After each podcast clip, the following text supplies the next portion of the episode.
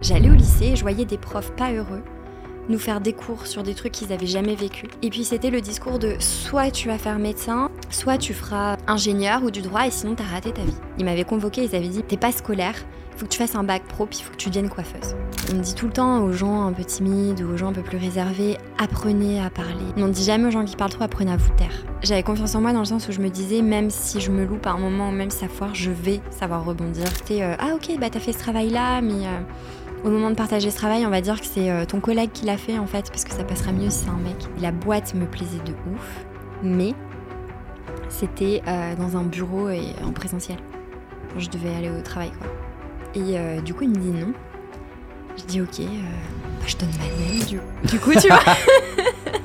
on n'arrivait plus à communiquer. Puis il me parlait un, peu de, famille et tout. Et moi, ce jour-là, je me suis dit, mais je sais pas du tout si j'en viens un jour à ce moment. Je savais pas si j'avais envie d'être maman un jour. Avant que l'épisode commence, comme tu le sais, je viens à peine de lancer ce concept, cette chaîne où j'invite des entrepreneurs qui soient successful ou pas, et on parle de tout sauf de business. Donc si tu aimes ce concept, s'il te plaît, ça me ferait vraiment plaisir que tu soutiennes la chaîne en t'abonnant, en likant, en partageant et même commentant la vidéo. Ça va montrer le soutien que tu peux m'apporter. Je te souhaite un très bon épisode.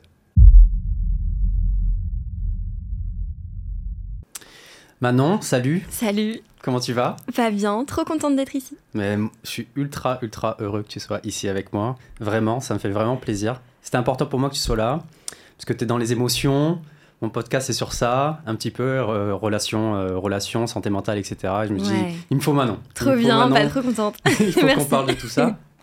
Euh, Manon, du coup, pour commencer, est-ce que tu peux rapidement te présenter qui tu es, ce que tu fais dans la vie pour les auditeurs? Yes, qui nous écoutent là aujourd'hui euh, bah, Du coup, je m'appelle Manon.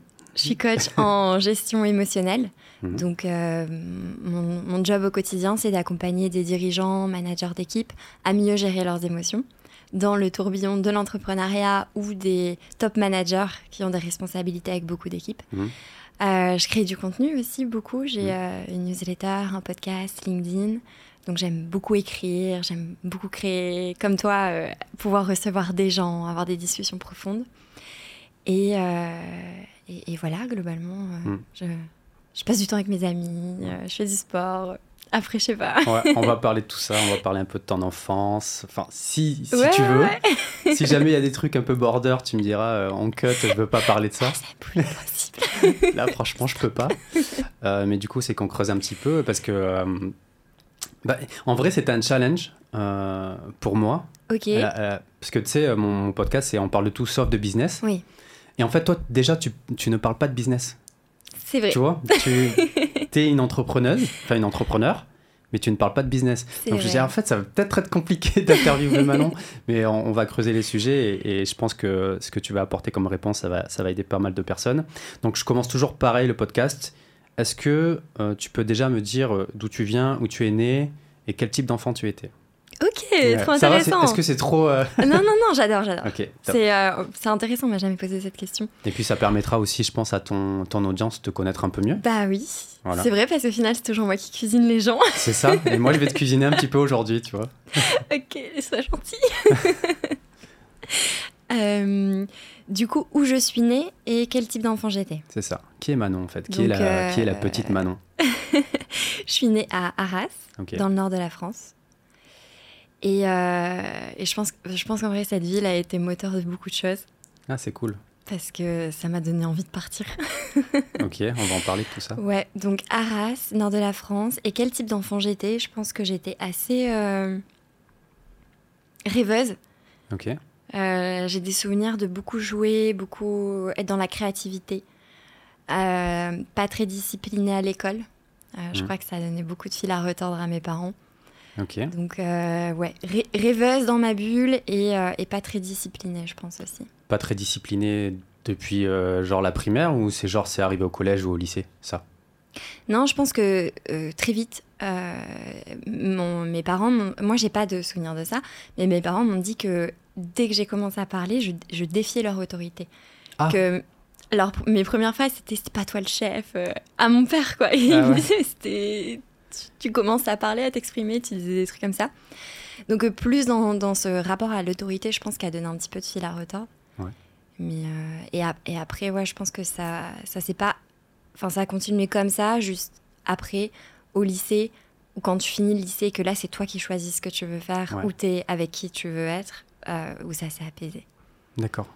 Et ça, je trouve ça super intéressant chez toi. Parce que quand on te voit, tu vois, tu, tu fais euh, du coup l'ascenseur émotionnel, gestion mmh. des émotions. C'est ça. Tu as l'air très douce. Enfin, je pense que tu es très douce. Tu es une fille, euh, fille, une fille douce. Et malgré ça, tu me dis, de base, je suis né, je déteste l'autorité. Et, et, tu vois, c'est un peu euh, paradoxal par rapport à, ce que tu dégages, euh, la douceur et tout. Quoi. C'est, ça, c'est une dinguerie. Et c'est pour ça que des fois, des gens étaient choqués. ouais, ouais, mais c'est, choquant de dingue, ouais. ouais, ouais et du coup, euh, du coup, j'ai un petit peu regardé ce que. Enfin, j'ai essayé de trouver les petites vidéos où tu parlais. j'ai essayé de voir un peu tes posts, aussi le post sur, le, sur ta newsletter. Hmm. tu disais que tu avais eu de la chance et que tes parents, c'était euh, des parents qui disaient, entre guillemets, l'école on s'en fout, le bonheur avant tout. Ouais, c'est ça. Et est-ce que finalement c'est ça aussi qui a un peu shapé euh, ta, ta, ton état d'esprit, genre euh, l'école Bah je pense. ouais. ça vient de tes parents ou de base? Toi, c'était déjà en toi euh bah, Je pense que de base, j'étais déjà. Euh, enfin, je me souviens que du coup, mes, mes parents m'ont dit qu'ils en avaient parlé, enfin, qu'ils avaient lu des, des trucs, qu'ils s'étaient renseignés de comment. Parce que j'étais la première en plus. Hmm. Euh, on est trois, mais j'étais la première. Donc mes parents ne savaient pas trop. Ils voyaient que j'étais vraiment tout le temps dans la confrontation. Et je crois qu'ils ont demandé à un médecin spécialisé dans les enfants. Enfin, je sais plus trop les détails, mais qu'est-ce qu'on fait? Elle nous défie tout le temps. Ils ont dit, mais elle va avoir super besoin d'un cadre parce que de base, elle est comme ça. Donc, il faut lui apprendre à dans quel cadre est-ce que tu peux t'amuser et tout, mais, euh, mais, mais, voilà, quoi, lui essayer pour pas qu'elle soit stressée, en fait, parce que les enfants comme ça, si tu leur donnes pas du tout de cadre, on va tout le temps euh, pousser et jouer avec l'autorité, quitte à euh, être stressé, en fait. Ok. Donc je pense que j'avais déjà ça, même si moi je m'en souviens pas trop, c'est ce qu'on me raconte. Mhm. Et, et après, et après j'ai perdu le fil de, de ce que je voulais dire. C'est pas grave. Mais euh, du coup, je disais que tes parents euh, ouais. Euh, étaient des personnes qui privilégiaient le bonheur plus que l'école. Oui, et, que c'est ça Je te demandais si c'est ça qui est un peu Exactement. donc je pense qu'il y avait, ouais, donc il y avait ça de, de, base en moi, je pense. Et après le fait que mes parents me disaient, enfin, c'est pas qu'ils disaient on s'en fout de l'école, mais ils nous disaient tout le temps, est-ce que, tu vois, à la fin de la journée, quand on rentrait, c'était est-ce que t'es, est-ce que t'es bien, comment tu te sens, c'est qui tes amis, pourquoi c'est tes amis, et on avait des conversations à table hyper profondes. Waouh. Ouais. Je, suis. Euh, parce que j'ai l'impression qu'il n'y a pas beaucoup de parents comme les tiens. Mm. Et c'est juste une dinguerie d'avoir euh, bah, d'avoir la chance d'avoir des parents comme ça euh, qui finalement essaient de driver les enfants plus par qu'est-ce qui te rend heureux plus que ouais l'école c'est important tu vois en fait il me disait l'école essaye de te débrouiller fais tes calculs il me responsabilisait il me disait essaye de te débrouiller pour si tu veux aller dans telle orientation avoir les notes suffisantes mais il nous disait jamais il faut que tu sois le premier de la classe il faut que tu aies 20 sur 20 il disait ok euh, par exemple, quand j'avais des mauvaises notes en anglais, il me disait Mais t'as des mauvaises notes en anglais, mais est-ce que plus tard tu veux voyager? Est-ce que plus tard tu veux découvrir le monde Ils sont trop forts. Ouais. Je disais Mais grave, je vais faire ça moi. Ah bah apprends l'anglais, ok Tu vois Et ah il y avait un sens en fait, que apprends tes verbes irréguliers. Et pareil pour euh, ton. T'as un petit frère, c'est ça? J'ai deux petits frères. Euh, d'accord, donc j'ai mal eu mes infos. Donc tu as deux petits frères et pareil, même éducation, j'imagine, et il les pousse à. D'accord. Et tes mm. parents, ils font quoi? Alors ma mère, elle est euh, infirmière santé-travail, donc elle est tout ce qui est dans la prévention euh, du bien-être au travail. Donc je pense que ça joue. et, euh, et, mon père, il est conseiller dans la banque. Donc lui, c'est plus les protocoles, c'est très carré. Mais à Arras, du coup? Ouais, à Arras. ok. Ils sont toujours, toute ta famille est encore là-bas? C'est ça, ouais. Tout le monde est là-bas. Ok. Intéressant, super intéressant. oui, j'avais vu aussi du coup que depuis toute petite, enfin après tu me diras si tu me corriges, euh, il y avait beaucoup de déménagements. Mais oui, mais d'où tu as sorti toutes ces informations bah, Écoute, euh, je fais mes recherches. tu as bien fait tes recherches. J'ai appelé euh, ta famille. oui. donc il y avait beaucoup de déménagements dans ta, dans ta famille, avec tes parents. Bah, je ne sais pas si tes petits frères étaient déjà là ou pas. Il y avait une raison à, ça? Je pense qu'elle était purement stratégie financière. Mes parents voyaient la, la, brique, la pierre comme de l'investissement. Et c'était, on prend une première maison, on la retape ou quoi, on la revend et on va dans une deuxième. Donc, en fait, on a déménagé tout le temps dans, dans la région. Donc, ah. euh, j'ai pas déménagé à l'étranger ou quoi. Hmm. Mais ce qui nous a apporté le truc de. Euh, ton foyer, ton cocon, c'est les personnes avec qui tu es et pas un endroit, pas des objets, pas, tu vois. Donc, euh, pareil, cette approche très minimaliste des choses qui nous ont, qui Ouais. nous ont transmises. Donc en fait, ce que tu es là aujourd'hui, c'est totalement ton enfance en fait. Je suis le résultat de mes parents.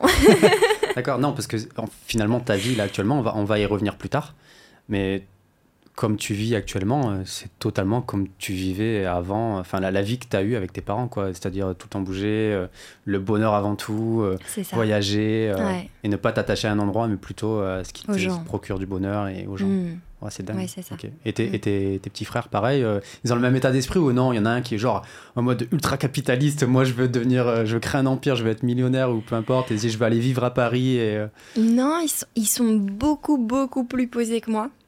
C'est Euh, possible ça Ah, posé, euh, d'accord, dans le sens euh, Dans plus le- voyage, etc. Ouais, c'est Mm. ça. Euh, ils sont plus études que moi, tu vois. Eux, ils finissent, euh, enfin, ils font des masters. euh. tu dis ça comme si c'était genre horrible. Ils font des masters. Non, mais euh, c'est trop bien parce que je pense qu'ils sont contents de ce qu'ils font. Mm. Ils sont alignés, mais ils, ont des profils un peu plus académiques et euh, plus euh, euh, avoir un, un- un appartement. euh, euh, trouver un, un- un- ils, sont dans le salariat enfin voilà après le dernier euh, on verra comment enfin tu vois il a 20 ans il est en alternance donc euh, je sais pas trop ce que ça va on sait pas Ouais. mais euh, T'as quel âge déjà on n'est pas pareil 30 ans Ah, j'allais dire 29. Ok, ouais pas pareil. Et Non. ils prennent un peu l'exemple sur, sur la sœur ou, ou bof? Ils Avec suivent un peu ce que, ce, que, ce que tu fais? Ouais, ouais, ouais. Mon, le dernier petit frère, il suit beaucoup. On est, enfin, moi, je sens qu'on est meilleurs amis avant d'être frères et sœurs. Et, et du coup, il suit pas mal. Il m'aide même des fois sur euh, des trucs, tu vois, dans ma Ah, formation. euh, quand je stressais sur des trucs, il me disait non, vas-y, je regarde avec toi, t'inquiète. Ah, euh, C'est trop, c'est trop mignon. chou, ouais. Mm. Mm. Donc une famille très soudée quand même de Très base. soudée. euh, Ouais. super. Et euh, donc du coup, t'es allé jusqu'à quel type de diplôme euh? La licence. J'ai quand même eu ma licence. D'accord, donc c'était quoi tes, tes études? Donc t'as fait lycée classique, puis ensuite, euh, c'est quoi dans quelle, quelle filière? En fait, je suis partie à la Cato à Lille et euh, j'ai fait une école qui donnait un, un diplôme d'économie et droit, en- une licence économie-droit. Mais j'avais choisi cette école parce qu'en plus, il y avait euh, des cours de théâtre, des cours de méditation, des cours de psychologie, des cours d'analyse systémique. Et du coup, je me suis dit, OK, comme ça, j'ai un diplôme, vu que je sais pas trop quoi faire. Comme ça, j'ai une licence un peu généraliste pour Mhm. si après je me décide. Et en plus, il y avait des cours trop cool euh, qui me plaisaient trop, qui étaient très liés à... tu vois, on faisait des cours de communication euh, verbale et non verbale, où on apprenait à négocier, on apprenait à gérer des conflits, des trucs comme ça. Au lycée? Non, du coup, à l'école que j'ai que j'ai choisie. Ah donc c'est après le lycée? Ouais, c'est ça. C'est une licence quoi. C'est ça, une licence. Et dès ce moment-là, Hmm. tu t'intéressais à ces sujets quoi? Ouais, j'adorais. C'est dingue ça. À Ouais. cause, enfin à cause, grâce à ta mère, Euh, grâce à, à tes parents, ou c'est toi qui as développé ce truc-là? Enfin, le fait de, de baigner dans tout ça, tu t'es dit, euh, la psychologie, ça m'intéresse, Mm. euh, l'émotionnel, ça m'intéresse. Bah, je pense qu'il y a eu un mix de tout. Je pense que j'ai eu euh, la chance d'avoir un socle familial qui s'intéressait beaucoup au développement. Et du coup, bah, je, voilà, je baignais un petit peu dans le bien-être. Et il y a eu aussi le, le truc un peu par défaut où j'ai très mal vécu le lycée. Euh, C'était une période hyper compliquée. Pourquoi? J'étais pas bien en fait. Pourquoi? je rayonnais pas, j'étais pas bien, j'étais triste. En fait, je me levais le matin, je voulais pas aller au lycée.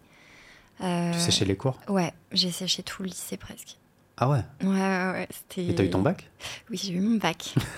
c'était le deal avec mes parents. C'était euh, OK, euh, bah nous on te soutient, faut que tu ailles mieux. Donc c'est là que j'ai eu un premier rendez-vous avec, euh, euh, avec euh, des professionnels de la santé mentale, psychologie et tout, parce que je voulais comprendre. J'étais en mode, mais je suis pas bien, je comprends pas, pourquoi est-ce que je suis pas bien?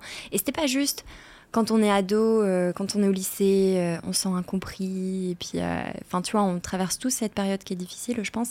Là, j'avais vraiment une tristesse où je me disais. Sans explication. Ouais, ouais, ouais, c'était vraiment un mal-être. je- Et en fait, je me souviens que ce qui m'inquiétait, c'est que je me disais, et je m'en souviens, je me disais, est-ce que un jour je serai heureuse? Waouh T'avais quel âge? Bah, 16-17 ans. Je pense que ça va résonner énormément euh, avec des, des jeunes là, potentiellement qui sont dans le même cas que toi. euh, Peut-être, ouais. ouais. Et ok. Et donc tu te sentais vraiment pas bien au lycée? Vraiment pas bien. C'était quoi? C'était une, une- finalement une crise euh, euh, d'ado? Enfin, je sais non, pas parce qu'en plus, j'étais, j'étais plus à ce moment-là, j'étais moins dans la confrontation, j'étais pas, juste, j'étais vraiment pas bien, et c'est pour ça aussi que mes parents m'ont beaucoup soutenue, parce qu'ils ils voyaient juste que j'étais triste, en fait. J'arrivais pas à aller au lycée, j'arrivais pas, je comprenais pas, euh, en fait, je sais pas comment te dire, ça fait un peu insolent maintenant, tu vois, mais euh, j'allais au lycée et je voyais des profs pas heureux nous faire des cours sur des trucs qu'ils avaient jamais vécu. Genre, je sais pas, ton prof d'économie au lycée qui a jamais travaillé en entreprise, et il nous disait des trucs. Et, puis, c'était le discours de soit tu vas faire médecin, en tout cas dans mon lycée, c'était soit tu feras médecin, soit mhm. tu feras euh, ingénieur ou du droit, et sinon, tu as raté ta vie. Et je me disais, mais il n'y a aucune de ces trois euh, filières qui m'attire. Et puis, euh, et puis j'avais pas ce truc de compétition d'être la première de la classe et trucs. Et en fait, enfin, je sais pas, c'était un.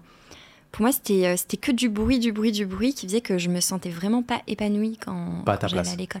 Ouais, non, en fait, je m'en foutais. Je, j'arrivais pas à comprendre. Et quand je demandais à mes potes, mais pourquoi tu veux être médecin? Pourquoi tu veux faire du droit? Le droit, il y a rien de plus abstrait, je trouve, quand t'as 16-17 ans. Hmm. Bah parce que après, euh, c'est stylé en fait. Enfin, c'est les voies royales, c'est mm. stylé et on te dit que tu vas réussir ta mm. vie et que tu vas réussir socialement grâce à ça. Et du coup, c'était assez compliqué.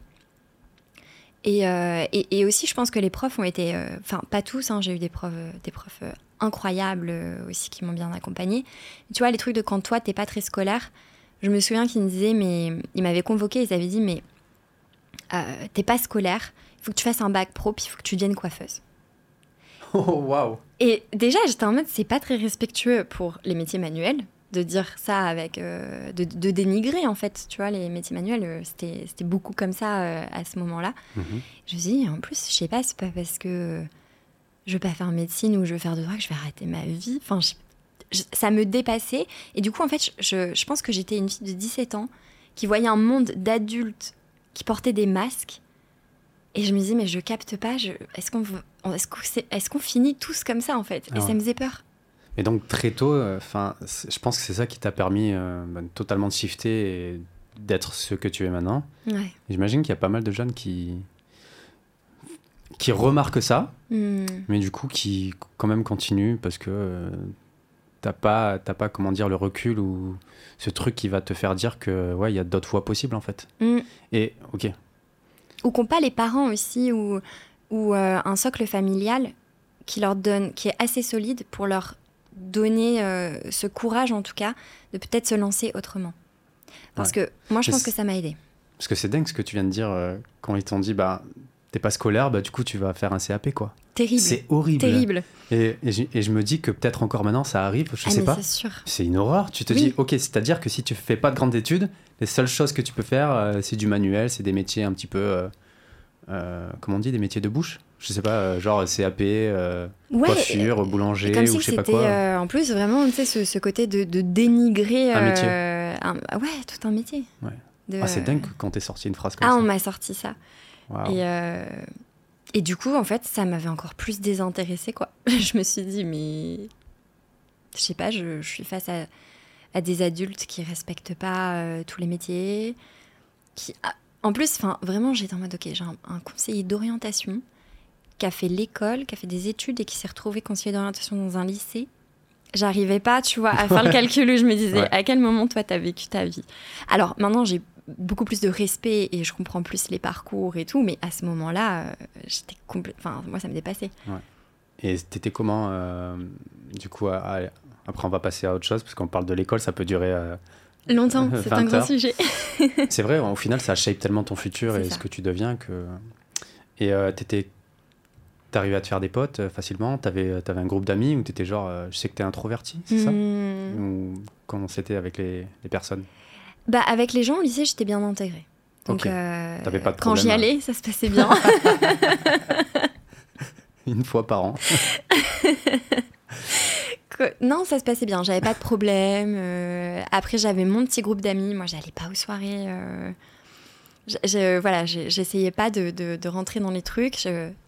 J'avais mon groupe d'amis. Je faisais plein d'activités avec eux. Je partais en vacances avec eux. Hmm. Je les voyais et, j'étais bien avec eux. Et ça, ça te faisait kiffer, quoi. Plus que l'école.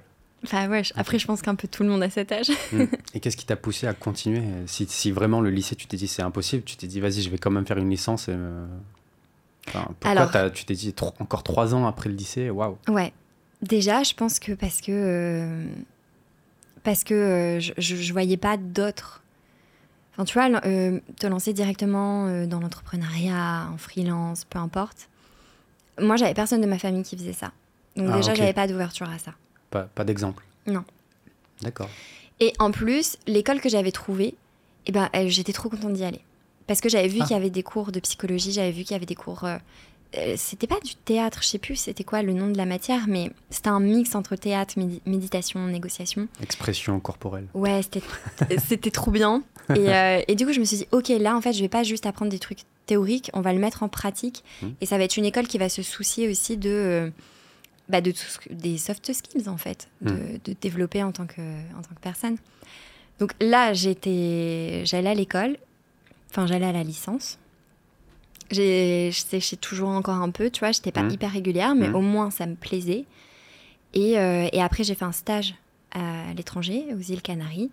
Et là. euh, À quel âge t'as- fait ce stage? Bah, C'était en avant-dernière année de licence. Je sais pas quel âge on a. 21 20 20 ans, je crois. Hmm. Mais avant ça, t'étais parti quand même. euh, tes parents t'avaient poussé pour partir en voyage? Ouais, je partais. à 15 ans. Je pars. Toute seule? Tu es infiltrée dans ma famille. Et je veux connaître ton histoire, au moins je comprends euh, qui tu es. ouais, mais. mais, mais hmm, c'est trop drôle. Euh, Attends, ouais. vas-y, si tu veux, on fait une pause. si Non, non, non, non, mais c'est- déstabilisé. parce que je trouve ça très drôle, mais c'est c'est trop chouette, t'as vraiment, t'as vraiment tout checké. Euh, ouais, mais mes parents me poussaient, par exemple, je sais que j'avais plein d'amis où leurs parents ils étaient flippés dès qu'il y avait un week-end, euh, je sais pas, en Angleterre euh, ou des trucs comme ça. Euh, T'es où Il faut que tu m'envoies des nouvelles et tout. Moi, mes parents ils me disaient tout le temps, mais attends, mais là tu vas partir en bus. 10 jours dans une famille que tu connais pas, hein Tu parles pas trop anglais, mais débrouille-toi. Mm. J'avais zéro nouvelle d'eux pendant 10 jours, donc je me débrouillais. Et, euh, et ils m'ont beaucoup poussé, en fait, ils m'ont toujours dit, quand on fait des enfants, on leur donne toutes les clés et après, il faut les aider à, à partir. Parfait. Incroyable. Ils sont parfaits, tes parents. euh, Ils ont des défauts, on dit bravo aux parents de, de mais Manon. ils sont très, très, très, très bien, en vrai. Euh, J'ai eu beaucoup écoutent de un chance. petit. Excuse-moi, je t'ai coupé. Pas de souci.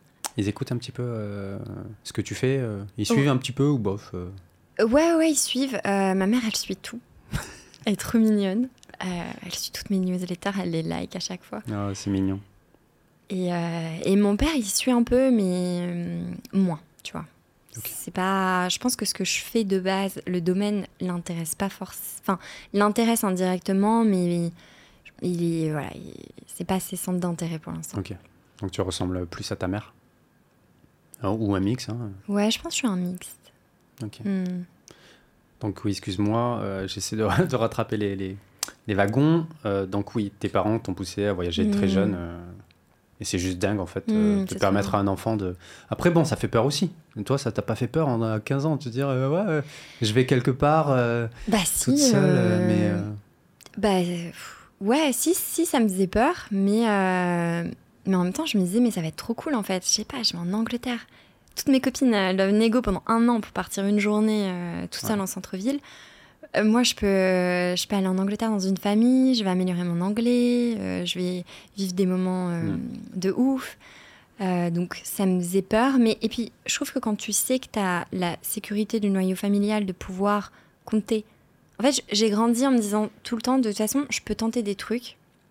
Je sais que j'ai deux personnes que je peux appeler quoi qu'il arrive et qui me poseront pas de questions. vois, Je, je sais par exemple quand je sortais en soirée que si un jour j'ai appelé mon père à 5 h du matin, Mm.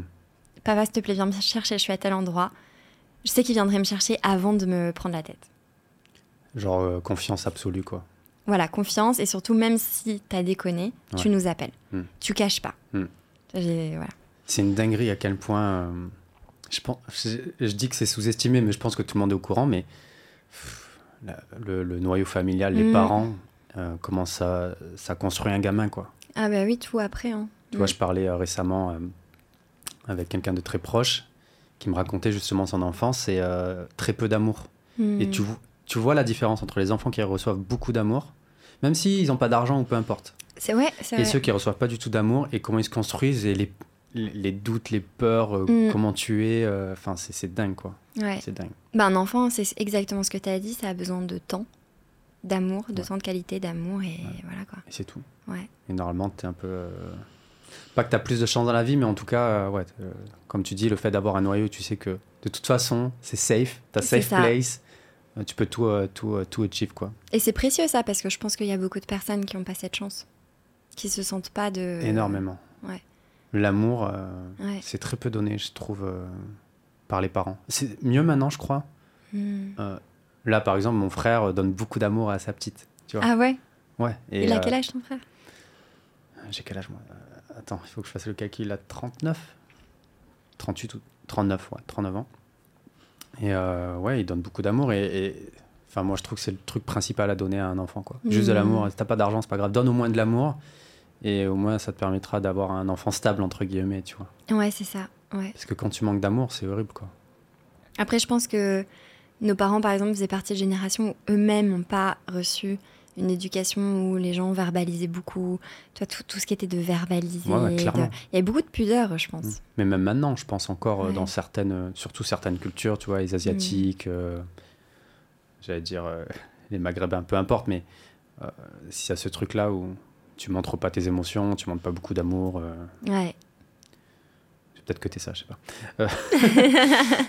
Ok, et donc tu disais que t'es parti du coup après, c'était après la licence, tu pars aux îles Canaries, où tu fais tes, tu finis tes études là-bas.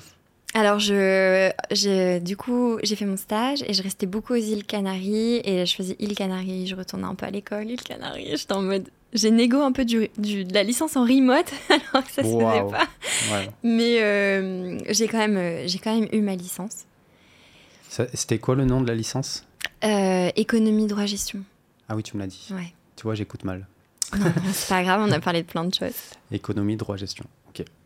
Donc rien à voir avec le bien-être, quoi. Enfin, en tout cas, dans, dans le, dans le, le libellé, quoi. Dans le libellé, non, mais après, il y avait tous les cours autour. Mm. Et, euh, et, et c'est une école qui m'a fait du bien. Donc, euh, Ouais. Donc t'es reconnaissant d'avoir fait quand même. euh, ouais, ouais, complètement. Tu penses quoi de l'école? Là, là, si je te pose la question maintenant, tu penses quoi de l'école et tu recommandes quoi aux gamins, aux étudiants? Qui se posent des questions euh, comme toi, peut-être à 16 ans, de se dire euh, l'école euh, c'est nul. Moi, je vois Yumi Denzel et Oussama faire un million d'euros en 24 heures. Je préfère faire de l'entrepreneuriat. Et ben de, de, de commencer à networker, en fait. Mm. D'essayer d'envoyer des messages aux gens. Même d'essayer de, de se créer un réseau de personnes qui vont les booster, les motiver, leur donner des opportunités de stage, Mm. des opportunités d'alternance. Parce que tout le monde n'est pas obligé de se lancer en entrepreneuriat à 17-18 ans.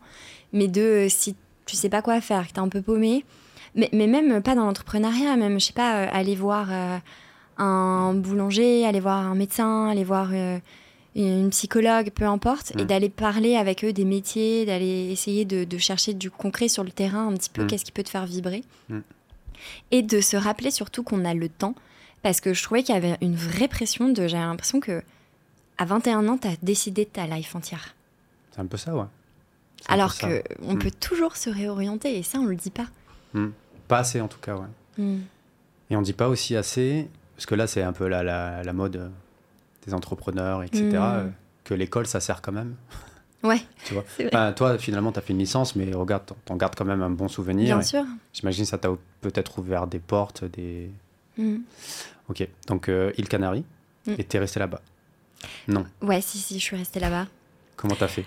Euh, bah, du coup, j'ai été embauchée euh, dans l'endroit où j'avais fait mon stage, parce que ça s'était super bien passé. Ah d'accord, c'était une boîte euh, française du coup? C'était une boîte espagnole.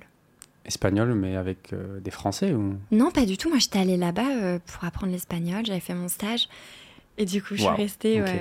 C'était trop bien. J'étais aux îles Canaries, je vivais ma meilleure vie. et on me dit, faut que tu retournes à Lille faire un master. Je dis, non, non, non. Ah, t'as fait tes études à Lille Oui, j'ai fait, dit. bah oui, oui, j'ai fait Mm. mes études dans le nord de la France. Et du coup, j'ai fait mon stage euh, aux îles Canaries et, euh, et après, je suis restée là-bas. Au début, j'avais dit, ouais, non, je fais juste un petit break de six mois, un an. Après, je refais un master Mhm. euh, pour y aller en douceur avec la famille. Tu vois, le truc de. De ne pas faire de master et tout, quoi, l'annoncer en mode non, non, je reste, je fais un break d'un an, après je reprendrai mes études. Et en fait, j'ai jamais repris. Malin. Ah, mais t'avais quand même cette pression, pas, pas une pression, mais en tout cas, tes parents avaient une attente Ouais. que tu fasses un master. Complètement, surtout mon père. Ah, d'accord. En mode, Donc c'était compliqué ça de- à gérer ou Bah, en fait, il me disait, euh, ça partait d'une très bonne intention de sa part, mais lui, euh, il voyait la réussite et forcément, tu vois, je pense que c'est générationnel, donc euh, c'est pas du tout quelque chose pour lequel je lui en veux. Mais de, euh, pour eux, la réussite aussi, c'était bah, avoir une bonne place dans un bon groupe. Oui. Tu vois, c'est une phrase. quoi. Ouais, c'est une phrase que Mm. j'ai. Ah, cette personne, elle a une bonne place dans un bon groupe, il y a un Mm. bon comité d'entreprise. Mm. Et euh, C'est rigolo. bah ouais, du coup, euh, ils me disent non, mais un jour, je sais pas, peut-être tu travailleras à L'Oréal, euh, en mode euh, waouh, tu Ouais. vois. Et je me disais, mais je sais pas, L'Oréal, c'est pas le genre de boîte ou peu, peu importe quelle boîte où pour prendre une décision, tu dois envoyer 50 emails à plein de gens différents. Et je me disais, mais moi, en fait, j'ai pas du tout envie de, de travailler dans ce genre de structure ou de faire ce genre de truc. J'ai, euh, je vais. Il y a des gens, ils ont besoin de cadre, ils ont besoin de process, c'est très bien. Moi, c'est tout ce que j'étais en train de fuir. Et du coup, je me suis dit, bah, ok, en fait, euh, si- euh, parce que le truc que j'entends autour de moi, c'est si tu fais pas de master, tu vas louper des opportunités Mhm. dans des boîtes, dans des. Et je me disais, ok, mais en même temps, si j'en fais pas du tout, mais que je bosse euh, à l'étranger, que je reviens, que je parle trois langues, anglais, espagnol, français, euh, mais à un niveau business, que hum, j'ai appris des trucs et tout, bah, en fait, je vais trouver les bonnes boîtes ou le bon projet euh, où les gens ils vont me faire confiance parce qu'ils vont valoriser un profil qui a osé faire des choses plus Ouais. qu'un profil qui a fait un master et c'est pas le même euh, le même type de boîte le même type de projet Mhm. C'est prendre un risque. Et tu l'as pris, quoi, du coup, tout Bah simplement. ouais. euh, ouais. Et pourquoi l'Espagne Juste comme ça, un peu au hasard Ou ça aurait pu être l'Espagne comme ça aurait pu être, euh, je sais pas moi, l'Italie, la Grèce, enfin j'en sais rien, euh, Portugal, euh, Japon, enfin je sais pas. Ou Espagne, pourquoi Espagne? Alors il y avait plein de raisons Parce que t'es pas- italienne, c'est ça? Non je suis française T'as pas des origines italiennes? non un petit peu d'origine italienne ouais. Ah ok. mais euh, je, je connais pas euh, ma famille là-bas euh, Ah ok. Ouais. Ah. Enfin, je- ouais, ok. tu sais vraiment tout J'ai creusé. Et hum, du coup, pourquoi l'Espagne? Plein de raisons. Déjà, truc euh, typique, euh, bah, l'Espagne c'est trop cool, il fait beau, tu fais la fête. Tu Mm. vois, franchement, je vais pas faire genre euh, j'ai eu un appel. non. Déjà, je me suis dit la, la douceur de vivre. La... Mm. Arras, le nord de la France, le mauvais temps, la pluie et tout, moi j'en pouvais plus. Euh, je pense que ça a rajouté une couche à, au fait de t'es pas bien. Enfin voilà, moi je sais que ça impacte énormément, mon environnement impacte énormément mon moral, en tout cas, comment je me sens. Encore maintenant Ouais, ouais, ouais. Je, fais, je fais très attention parce que je sais que je suis très sensible à ça. Ok. Et, euh, et je pense que notre environnement nous conditionne beaucoup plus que ce que l'on pense. Et du coup, je me suis dit, ok, les îles Canaries, trop bien. Et aussi, j'étais dans ma vingtaine. Et en tant que femme, euh, et ben, je trouvais que l'Espagne, c'était mieux dans la vingtaine qu'être en France. Parce qu'en France, je vivais plein de galères. Har- harcèlement de rue. euh, Enfin, c'était hyper dur pour moi, c'était hyper dur pour mes copines. Dans le nord de la France? Partout, partout en France. Je- En fait, euh, je trouvais que c'était pas, je me sentais pas bien. euh, Dès que je mettais une jupe, c'était, c'était toute une histoire. C'est un vrai problème ça. Ouais, Parce que j'ai vu que justement tu avais fait un post, un post sur ça. ouais, j'ai fait plusieurs posts, ouais, ouais, ouais. C'était récent. Enfin, ça t'a suivi toute ta vie et Toute même ma maintenant vie. ça t'arrive Ah, oui, encore. oui, oui. Et euh, qu'en France? Bah franchement, euh, bah en Espagne du coup euh, j'étais trop bien parce que j'avais pas ce problème. Je dis pas que le sexisme ou la violence envers les femmes en Espagne n'existe pas, mais en tout cas elle n'était pas dans la rue. Et du coup, juste à cet âge-là, je me suis dit, ok, je peux me balader tranquille, je peux sortir tranquille, euh, je peux rentrer euh, de soirée avec mes copines, on n'a pas besoin euh, d'appeler tous nos potes mecs pour nous raccompagner, d'envoyer 34 messages à la terre entière, je suis bien chez moi, il m'est rien arrivé. Parce que c'est grave en fait, en France, on s'habitue à dire que c'est normal d'envoyer un message de non, c'est bon en fait, il y a pas un mec qui a essayé de. tu vois et, et du coup, je trouve que c'est pas sain non plus. Enfin, moi, ça, com- ça commençait à être trop lourd pour moi de me dire que je vivais avec un bruit de fond de cette angoisse. Et je voulais pas. Du coup, en Espagne, je l'avais pas. Et, euh, et après, non, franchement, en voyageant, euh, bah là, je suis partie en Afrique du Sud six mois. Euh, et tout le monde m'a dit, ouais, bah, c'est vrai que c'est un pays super dangereux. Mhm. Et t'y vas, une... vas toute seule alors que t'es une femme. Et en fait, je me suis dit, mais bah ouais, mais c'est pas comme si qu'en France déjà je me sentais super bien. Mm. Et, euh, et le danger était pas pareil. En fait, en Afrique du Sud, par exemple, quand je me disais, ok, peut-être qu'il va m'arriver quelque chose, je me disais, ça va être plus aussi un- une agression économique. euh, un vol, euh, enfin Mm. voilà, c'est dangereux, hein, l'Afrique du Sud. Je dis pas que c'est pas dangereux. Mon beau-frère est sud-africain, donc euh, Ah ok, donc tu, tu connais. ouais, il m'a raconté des choses. Voilà, Donc- Apparemment, c'est vénère quand même. c'est vénère. Enfin, ils peuvent te tuer en fait. Oui, voilà. Tout simplement. Non, mais ouais. Pour des trucs tout bêtes. Après, je- Random. Voilà, c'est ça. Après, j'imagine que ça dépend où tu vas, mais. euh, Ben, c'est un pays où je pense où tout peut basculer euh, vraiment d'une rue Mm. à l'autre. Ouais. Et pourtant, bah, en fait, je me disais, ok, euh, peut-être euh, peut-être que c'est dangereux et tout, mais les réflexes que je vais avoir là-bas de quadriller les quartiers avant de sortir, me dire ça, c'est une zone où je peux sortir, ça, je dois faire attention et tout, je les ai déjà en France. Je suis déjà habituée à ça. tu, tu fais ça? Bah, bien sûr, quand avec mes copines on a emménagé à Paris, on emménage à Paris ou on emménageait pour nos études, on avait des listes de quartiers Putain. Qu'on se passait en mode non, les filles, là c'est mort. Là c'est ok. Là vous faites attention, il faut être en Ouais, coloc c'est quoi. dingue. Donc, La euh, charge mentale de. Ouais. Et en fait, je t'ai posé cette question, euh, mais j'avais déjà la réponse Hmm. quand je t'ai dit euh, que en France. Parce que franchement, j'ai voyagé, bon, pas dans tous les pays, mais clairement, j'ai pas vu un seul endroit comme la France. Ouais. Dans la manière de traiter les femmes, euh, ce- cette peur constante, etc. Mm. Et je comprends pas. Je me dis, waouh, mais c'est un truc de malade mental. Ouais, ouais, ouais. Autant pour un mec, ça va, parce que tu sais, euh, on fait. euh, on a moins peur. Hmm. Mais moi, à chaque fois que j'ai une copine, en France, je me suis jamais senti serein. Ah ouais. À chaque fois que ma copine sort, je me dis, il va potentiellement se passer quelque chose. Mais c'est trop peu, triste. peu hein. importe, hein, que ce soit à Paris, euh, que ce soit. Je suis du sud de la France à la base. Ah oui, oui, c'est partout. Et j'ai l'impression que c'est que en France. Hmm. Je me dis, mais on peut pas vivre dans un pays comme ça, quoi. Tu sais, euh, je sais pas, c'est trop bizarre. Même dans, là, par exemple, en Indonésie, tu dis, ouais, pays pauvre, etc., ça craint et tout. Non, il y a rien du Mm. tout, en fait. Je. Ouais, Moi, ça ouais. me rend fou, en vrai.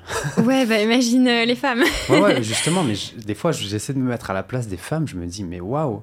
Et le pire, c'est que pas, personne n'en parle, les mecs n'en parlent pas. Enfin, moi, ça me, ça me rend dingue, quoi. Je- Bah en fait, c'est me- super ça- dur parce ça que Fout la gerbe. C'est dur parce que du coup, c'est un petit truc euh, que tu as en, en- en bruit de fond qu'on a beaucoup banalisé. Et quand Ouais. j'en parle avec mes copines, je me dis en fait, c'est un petit peu des mini-agressions que tu que, que, as toute la journée. Et, que, euh, et que même quand tu es en groupe, ça t'arrive. euh, Enfin, tu vois, la semaine dernière, je me suis baladée avec une pote euh, entrepreneuse, on s'est baladé. Une demi-heure, au bout d'une demi-heure, on était déjà épuisés. Euh, avec Julia, on était à Avignon. On, était trop contentes. Viens, on se fait un petit resto, on va se balader à Avignon. Notre soirée, elle a tourné mais en enfer, en fait. Mecs qui te suivent, euh, tu te fais insulter. euh, tu, tu te fais insulter direct euh, si tu réponds pas et tout. Et on s'est dit, mais attends, ok. Et puis elle, elle vit aussi, elle vit aussi à l'étranger et elle disait, ah ouais, c'est vrai que quand je, quand je rentre en France, c'est chaud et c'est chaud partout, hein, donc. Ouais, mais ça me rend dingue, quoi. Le pire, c'est que, comme tu as dit, c'est banalisé. C'est ça le problème, Mm. c'est que on dit ah mais ça va, ça arrive tout le temps. Maintenant, en fait, ça, donne- ça ne doit pas arriver du tout. Non, et le pire, c'est les gens qui disent non, mais euh, passe au-dessus. Oui.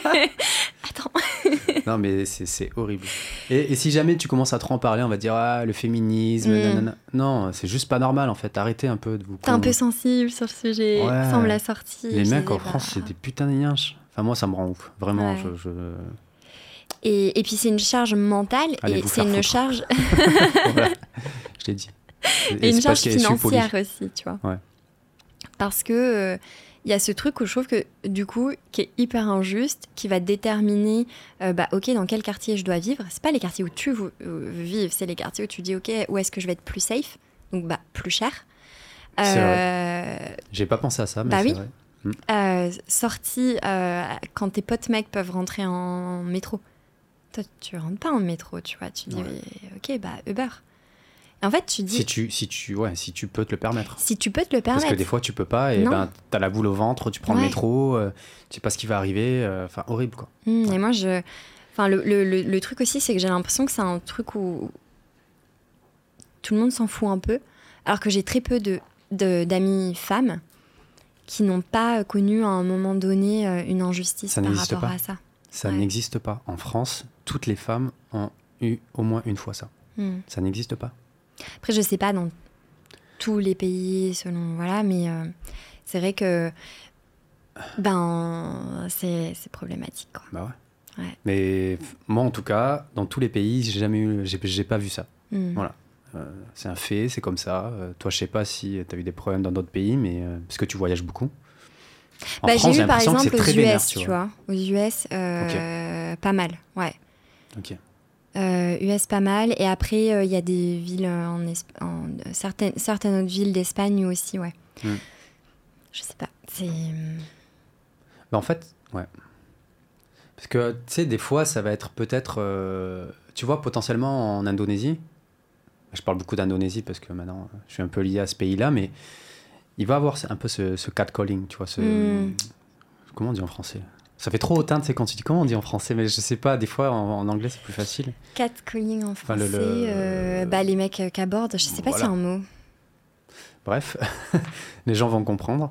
Euh, en Indonésie, ça se passe, mais c'est vrai, c'est chiant, c'est pas acceptable et tout, euh, mais ça va être juste ça. En France, ça peut être, c'est agressif. Enfin, hmm. il y a ce truc où potentiellement ça peut devenir physique. Oui. ça va être agressif.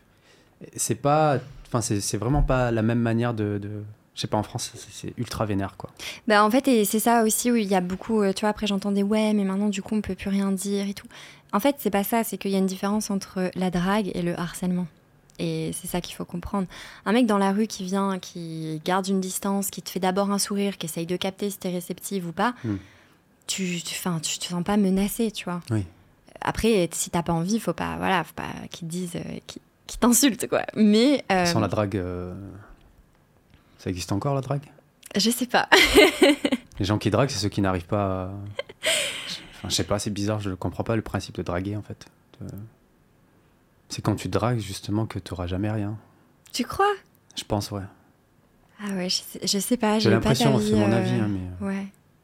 Arrêter de draguer les mecs, ça marche pas. Mais ouais, mais du coup, ils font comment Tu parles.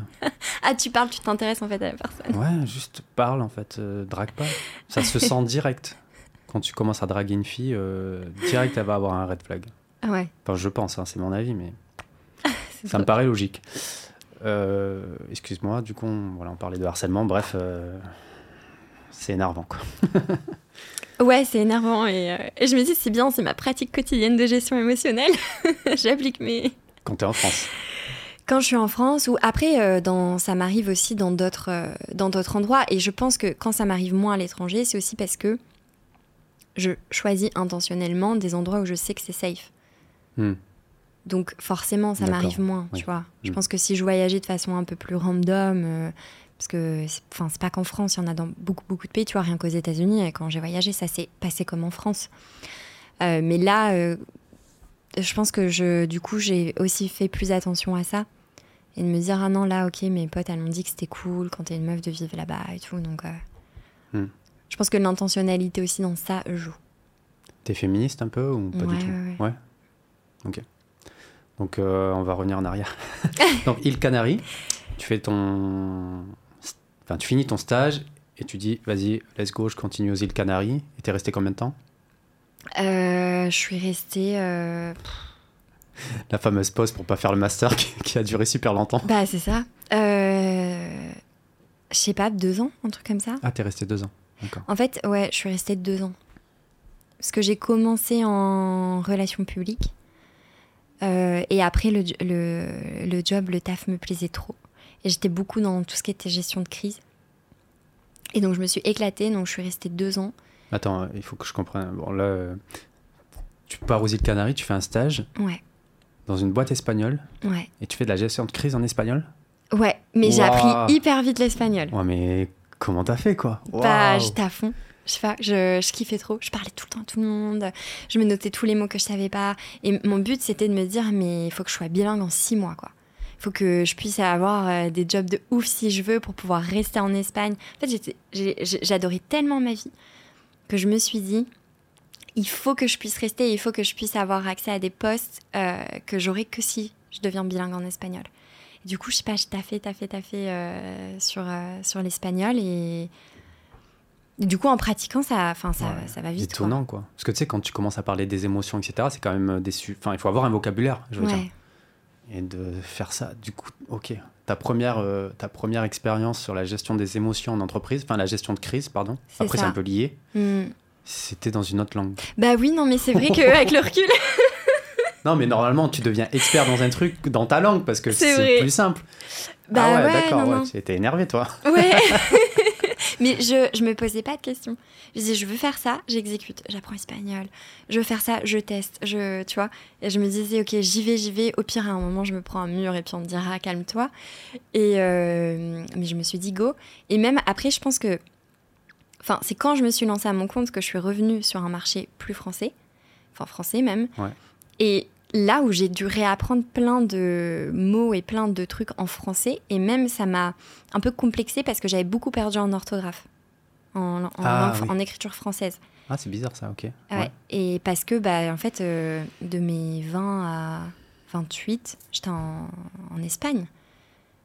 Et du coup, mes premières expériences euh, professionnelles étaient tout le temps en espagnol ou en anglais. La culture dans laquelle je vivais, c'était en espagnol.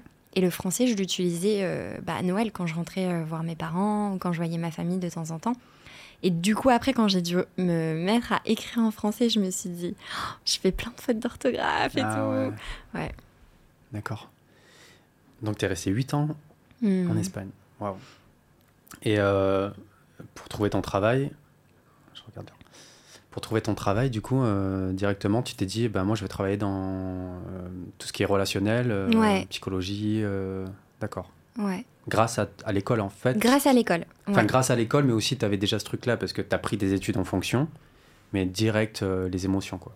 Ouais, c'est ça. Et... C'est c'est cool, ça. Enfin, Oui. je veux dire, ce que tu fais maintenant, c'est vraiment aligné avec ce que tu étais déjà il y a très longtemps. Oui, c'est ça. Ouais, ouais. Et puis, je me disais un jour, je me mettrais peut-être à mon compte et tout. J'étais pas sûre, mais je me disais d'abord, il faut que j'apprenne, il faut que je sois sur le terrain, il faut que je sois mentorée, coachée. Et c'est ce que j'ai eu en étant. Parce que on critique plein d'aspects du salariat. Mais un truc trop cool que j'ai eu, c'est accès à des formations, accès à des mentors, accès à des coachs, accès à du budget pour, euh, pour te faire grandir. Donc, bah, c'est pas toutes les boîtes, mais, Mhm. mais en tout cas, je l'ai eu. Mhm. Et, euh, et ça m'a aidé en fait à avoir cette expérience et à me sentir plus confiante. On appelle ça comment comme euh, type de poste dans, dans ces sociétés-là? C'était une, une compagnie, tu me disais euh, Tu me l'as pas dit? Espagnol, Oui, Ricanamar, oui. ça s'appelait. Non, mais je veux dire, c'est dans la, la tech, c'est dans le. Ah non, c'était dans l'hôtellerie, D'accord. en. Espagne, ouais. Dans l'hôtellerie. Rien à voir. Et ça s'appelle comment, du coup, ton poste? Bah, c'était relations publiques. Juste relations publiques. Ouais, ça veut un truc où tu peux tout fourrer. Ok. Non, parce que j'avais vu passer executive coach, mais je sais pas trop ce que ça veut dire. Ah, Executive- coach, c'est ce que je fais maintenant. Euh, coach du dirigeant, quoi. Euh, du coup, dans- pendant toute cette période-là, euh, est-ce que tu peux me raconter peut-être une anecdote, de, une expérience ou un truc qui s'est passé qui a été genre ultra difficile à gérer pour toi? Une gestion, une gestion de crise pas, pas tant personnellement, mais genre euh, entre deux personnes ou je sais pas. Il y en a eu tellement. Il y en a eu plein. Euh, plein. En fait, l'hôtellerie, c'est euh, c'est la... Enfin, plein de gens qui savent pas quoi faire devraient commencer par ça parce que tu as un aspect de plein de métiers. Ok. Tu as un aspect des métiers contact client, tu as les, les back-office, tu as les tours opérateurs. Enfin, vraiment, tu as une vision hyper euh, globale de plein de métiers. Mhm. Et en même temps, du coup, tu arrives dans des complexes hôteliers où, euh, toi, d'extérieur, tu vois, bah oui, il y a des clients, il y a des gens qui travaillent. Mais en fait, du coup, c'est comme une grande maison avec plein de bordel à l'intérieur. Parce qu'il y a des problèmes entre les clients, il y a des problèmes entre des clients et du staff, il y a les problèmes dans le staff, il y a les problèmes euh, dans l'infrastructure, je sais pas, les clims d'un coup qui marchent pas, la piscine qui est pétée, un truc qui... Du coup, c'était hyper... euh, Je me suis dit, je fais ça quelques années après, j'arrête. Parce que Mm. niveau euh, stress, santé mentale, c'est pas, pas ouf. C'est pas ouf, ouais, pour toi? Non. Et pour pas... Enfin, je pense pour pas grand monde. Et... euh, C'est comme. euh, je- j'ai- je- J'admire les gens qui. euh, les infirmières. Ouais, ils voient des gens potentiellement décédés tout le temps et Tout tout. le temps, Je ouais. dis, oh, trop dur. comment, comment vous faites? Je ne Mm. comprends pas. Je- Ouais. Waouh. Et je crois en plus que les, les infirmiers et infirmières reçoivent, reçoivent peu de, de, de soutien psychologique et de dispositifs, en tout cas aussi pour pas faire l'éponge émotionnelle et tout. Donc j'imagine que ça doit être super dur. J'en ai fréquenté pas mal et euh, je. Comme ça fait partie du métier, je pense que du coup, c'est presque normal en fait de Alors faire face à la mort. pas, ouais. Tu crois que c'est pas normal de faire face à Bah, la mort? en fait, euh, peut-être que c'est normal dans le métier parce que ça fait partie du truc, mais c'est pas normal de dire cette personne, elle va pouvoir encaisser ça tout le temps sans que ça l'affecte toute sa vie. Je sais pas pourquoi il n'y a pas des. Enfin, après, peut-être qu'il y a, hein, je sais pas. Mais euh, des, des, des- du soutien en fait. Ok. Parce que euh, la mort fait aussi partie de la vie, donc je sais pas si c'est normal ou pas. La mort fait partie de la vie. Mais De quand tu la banaliser. fréquentes au quotidien. ouais. Moi, j'ai du mal, perso. Mais, ok. Ouais. Excuse-moi, donc... euh, Ok, donc on va revenir sur la, les gestions de crise là, dans, ta, dans ta boîte. Donc tu disais... Pourquoi, on par- Pourquoi j'ai rebondi sur les infirmières? Je Ah oui, parce que tu disais que du coup, ben, que t'allais pas faire ça trop, trop longtemps parce que Hmm. charge mentale de ouf. Et, euh, et du coup, ça a duré combien de temps? J'ai, je suis restée là-bas. euh, Bah, c'était toute la période où j'étais aux îles Canaries, donc deux ans, je crois. Ok. Et donc, l'ane- l'anecdote, c'était quoi? La- la- la- Pas la pire, mais celle qui t'a vraiment challengé en termes de waouh, franchement, ça va être galère à gérer, tu vois? Non, mais par exemple, euh, bah, incendie. Un incendie. Un incendie dans un hôtel, c'est hyper grave. Bah, c'est flippant. Bah oui. Donc, euh, donc bah, par exemple, le jour où il y a eu un, un incendie, tu sais, tu dois, tu dois être là, tu dois t'assurer qu'ils ont appelé les bonnes équipes de secours, calmer le staff, arriver, voir les clients qui se plaignent, il y a de la fumée. Il y a toujours les clients qui, qui ont eu peur de l'incendie et là, il y a les clients qui se plaignent parce qu'il y a de la fumée à cause de l'incendie, tu vois. Et que du coup, ça les dérange pendant Ouais, qu'ils sont à la ouais. piscine. Mm. Donc, faut gérer euh, tous ces trucs-là, en fait. D'accord. Ça, c'était, ça, c'était une, C'était galère. c'était galère, ouais. Ouais. Du coup, donc après, euh, après cette expérience-là, Mm. t'arrêtes parce que tu m'as dit que c'était deux ans Mm. et tu continues dans une autre boîte quelque part, c'est ça? Alors, qu'est-ce que j'ai fait? Je crois que j'ai arrêté, j'ai donné ma DM et je suis partie voyager. Attends, j'essaie de me souvenir. Je crois que je suis partie au Canada, à Toronto, à ce moment-là. Juste comme ça? Comme ça. Ça, c'est dingue chez toi, je trouve. euh. Je sais pas, quand on voit ton profil, euh, déjà, d'une, tu... je sais pas si tu le dis, mais t'es introverti. Hmm. Et j'aime bien ta définition de c'est quoi un introverti, extraverti? Euh, Enfin, je crois que c'est ce que tu avais dit dans, je sais plus si c'était une vidéo, mais tu disais qu'un introverti, il commence sa journée avec une batterie Ouais, chargée, ouais. euh, du coup qui se décharge au fil du temps, Hmm. au fil de la journée. Et un extraverti, c'est quelqu'un qui recharge ses batteries Avec euh, les autres. avec les autres. Donc toi, tu es plus dans le cas des introvertis. À 100%. Et comment tu fais pour faire un travail comme ça La gestion de crise, c'est enfin, l'horreur pour un introverti, quoi. Ouais, mais euh, en fait, j'aime bien le contact avec les gens. T'es un paradoxe. Et du coup, et aussi, c'est des jobs où il faut être efficace, en fait. Tu vois, c'est des jobs où il faut être efficace, prendre des décisions rapidement. Donc, même si t'es introverti, je pense que ça me correspondait. Tu vois, j'étais pas. euh, j'avais pas des journées où j'avais des réunions interminables avec Mm. plein d'équipes et tout. J'avais pas trop, de- j'avais pas de bureau. euh, je voyageais un peu. euh, J'organisais mon planning. euh, J'allais sur place quand il y avait des trucs vraiment importants. Ouais. Donc c'était hyper. ça avait un sens, tu vois. Ah, il y a un truc concret, il faut le résoudre. Parce que moi, je pense que c'est parce que dans ma tête, j'ai une mauvaise définition d'un introverti. Je pense que je mets un peu tout dedans. Tu confonds avec timide, peut-être un peu? Ouais, tu sais, je, Mm. je pense que je, conf- je confonds euh, genre un introverti, ok, euh, la définition avec l'énergie, là, je suis totalement Mm. aligné parce que euh, moi, mon énergie maintenant se, se- se vide très vite.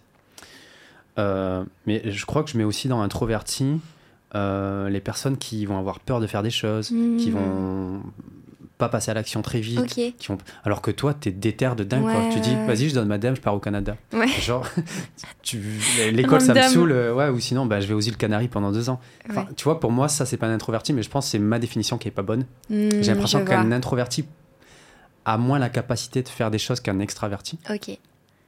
Alors que bah, t'es l'exemple. euh, enfin, Ouais. Je, pas pense qu'il le fait du coup, mais peut-être plus dans le silence, tu vois. Mais il le fait, quoi. Mais il le fait, Et ça, ouais, c'est je pense. dingue. je- T'es un exemple pour ça, je trouve. Mais j'ai euh, plein de potes euh, introvertis euh, qui font plein de trucs. euh, bah, genre Théo Maréchal, tu vois, c'est un entrepreneur, je sais pas si tu vois qui c'est. Enfin bref, il est dans le no-code, euh, il a du média et tout. vu- Théo, J'ai vu passer. Mais euh, bah, il est hyper. euh, il fait plein de trucs toute la journée, euh, il est hyper efficace. euh, il est parti au Japon et tout, et il est ultra euh, introverti. Donc, ouais, peut-être euh, c'est les traits de caractère que tu as associés à ça.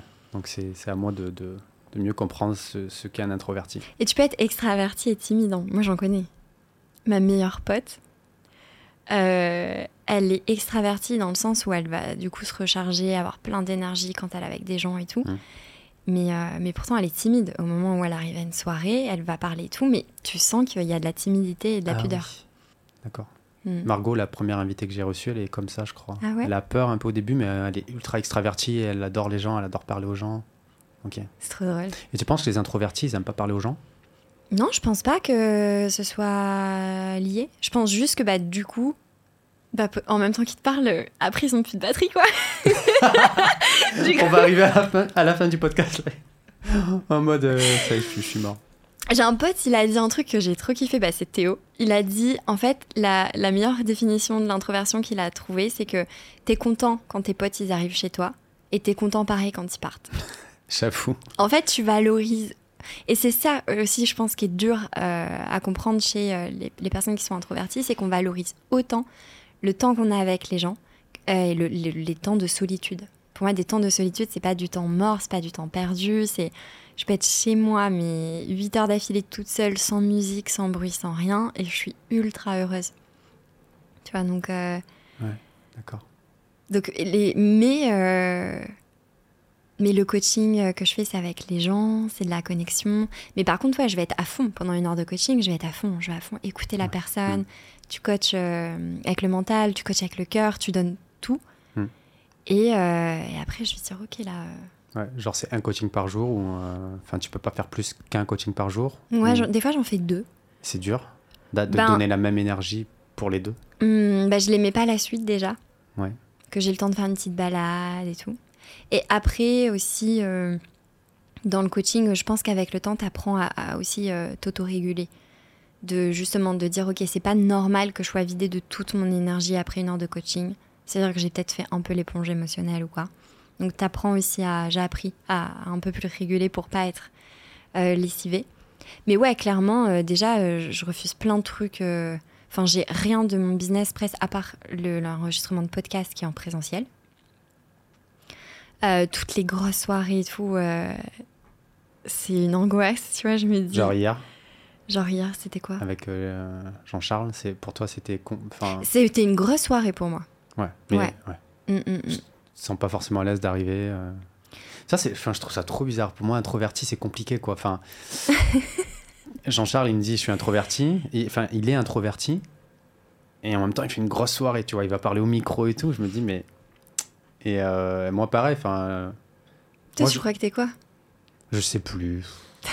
je pense que je suis devenu introverti. Enfin, je pense que j'ai toujours été introverti. Et que j'ai fait semblant pendant très longtemps d'être extraverti. Ok. Pour euh, faire des choses, pour euh, Mm. tu vois, euh, m- me motiver à parler devant plein de gens, etc. Mais je pense que j'ai toujours été. finalement, j'aime bien être seul. j'ai toujours un peu de stress quand je connais pas les gens.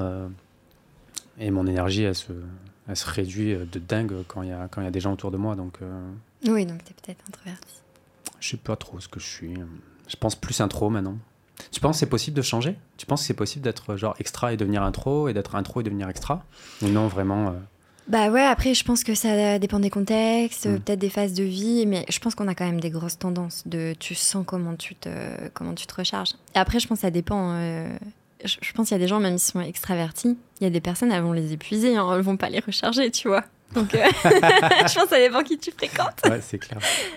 Mais en fait, j'ai vraiment l'impression que chacun a sa définition. Tu vois, hier, je parlais avec, euh, avec un gars qui me disait qu'il était introverti. Et le, le premier truc qu'il me dit, il dit Ouais, je suis introverti, euh, j'aime être seul, j'aime pas les gens.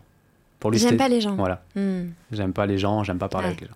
Il y en a un autre qui me dit Moi, je suis extraverti. Enfin, je suis introverti, mais je suis très extraverti dans ma vie parce que euh, j'ai besoin de me prouver. Enfin, je parle Mm. beaucoup. Alors que c'est un introverti à la base. Ouais. Mais ça, j'avais capté chez, chez lui, tu vois. Mais j'ai vraiment l'impression que drôle. chacun. Ouais. Je te pose des questions, tu me coaches. Euh, ok, intéressant. Donc euh, tu pars au Canada un peu en mode vas-y, let's go. Euh, Ouais, juste comme ça pour des vacances, euh, pour te non, non, non, reposer. parce que vraiment, c'était. euh, Je crois que je suis partie. Ah oui, parce que moi, j'avais fait un voyage à Séville, en Andalousie. Je sais pas si tu connais. Oui, oui, je connais. Et euh, j'avais fait un voyage quand j'étais. euh, Enfin, je sais plus, un voyage familial. Et je m'étais dit, un jour, je vivrai à Séville. Sauf que Séville, Andalousie, taux de chômage euh, de ouf, euh, peu d'opportunités économiques, euh, pas la ville qui bouge et tout. Et du coup, je m'étais dit, ok, je donne madame aux Canaries, je voyage un petit peu au, au Canada, je vois si ça me plaît, avant de me décider d'aller à Séville et tout. À l'époque, je suis partie avec mon ex. Donc À on est partis tous les deux au Canada. Ah, excuse-moi, ouais, ok. On est parti au Canada pour faire un vrai break et tout. Euh, et, euh, et après, je suis repartie. Attends, après, j'ai fait quoi? Après, je suis allée en France, un petit peu, parce que mon ex voulait apprendre le français. C'est ton- ta première vraie relation, le, le- la ça, personne que tu as rencontrée aux îles Canaries? Ouais, c'est ça. Ouais. Du coup, il voulait apprendre le français. Donc, on s'était dit, ok, on fait un break au Canada, ça va nous changer et tout, quelques mois, ça va être trop cool. Après, on va en France, comme ça, lui, il apprend le français. Moi, là-bas, j'ai bossé pour une boîte. Ok. J'ai trouvé un job trop cool euh, dans, dans une boîte dans le sud de la France. Mais pourquoi vous avez besoin, besoin de break de, de, de l'Espagne, du coup? Bah, euh, je sais De pas, pour vivre des aventures, quoi. Vivre des, a- plus euh, vivre des aventures. euh, ok. Mm. Sortir de la routine, quoi. C'est ça. Ok. Se dire, euh, peut-être on aime bien le Canada et on le sait pas, quoi. Ok, donc Canada, et du coup, tu as trouvé une boîte là-bas?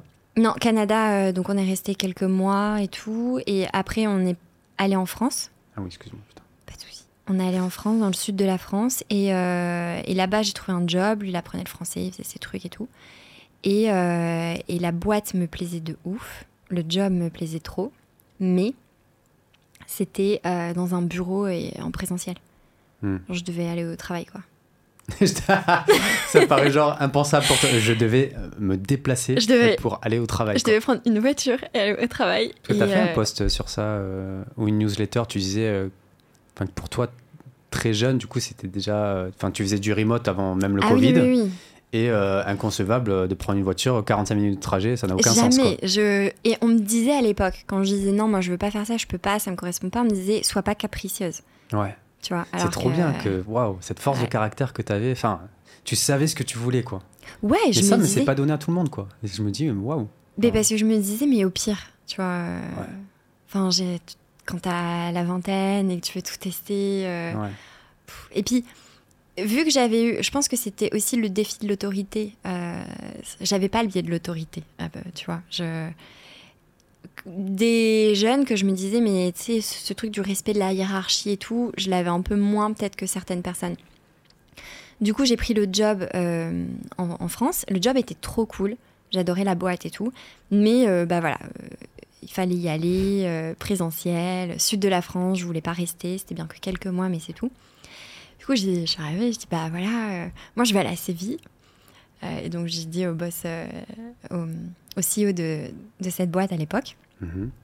je suis trop bien, j'adore le job, mais euh, je vais aller à Séville quoi. Du coup, est-ce que je peux le faire en remote Hmm. Il dit bah non. Enfin, puis ça se faisait pas, tu vois. Même type de taf, gestion de crise. Le- je voulais- alors là, j'étais en account management. Ah Je oui, je ouais, non, c'était des ouvertures de marché d'une marque française en Espagne. Et, euh, et du coup, je lui dis ouais, je veux trop partir à Séville. euh, C'est moi toute naïve. Je Mm. peux faire pareil. euh, Je travaille depuis un ordinateur, Mm. mais à Séville et tout. Et euh, du coup, il me dit non. Je dis ok. euh, bah, je donne ma dème. Du, du coup, tu vois. C'est trop, trop bien. T'as une manière de faire les choses, genre, tu te poses pas de questions. Tu... Bah, Bah. en fait, euh, madame, quoi. Parce qu'il y en a, ils vont se poser, genre, pendant un an, deux ans, ils vont réfléchir est-ce que je donne madame, je donne pas madame, je donne madame, je donne pas madame. Tu sais, ils se sentent pas bien, mais c'est pas grave, ils, ils vont réfléchir comme ça. Et euh, charge Ouais. mentale qui s'accumule, qui s'accumule. Et ils Ouais. arrivent pas à quitter leur job, quoi. Tu sais, il y a un truc qui les retient. euh, bah le salaire, la sécurité. Ouais. Mais toi, euh, t'étais dans le même cas, non? Ah oui, et puis en plus, euh, à ce moment-là, j'avais plus de thunes parce que je venais de voyager. C'était terrible, j'étais Ouais. pauvre. Mais euh, tu t'es dit, j'ai toujours trouvé un moyen de rebondir, quoi. Enfin, En fait, c'est ça. Je pense que la confiance en soi, c'est pas se dire euh, je vais tout réussir. J'avais confiance en moi dans le sens où je me disais, même si je me loupe à un moment, même si ça foire, je vais savoir rebondir, je vais savoir m'en sortir, je Mm. trouverai un truc. Il y a des opportunités, euh, je reste euh, une personne privilégiée, donc je vais trouver des opportunités, tu vois, je serai Ouais. jamais euh, dans une situation vraiment difficile. Pourquoi tu dis privilégié Pas parce que je suis française, euh, je parle trois langues, Hmm.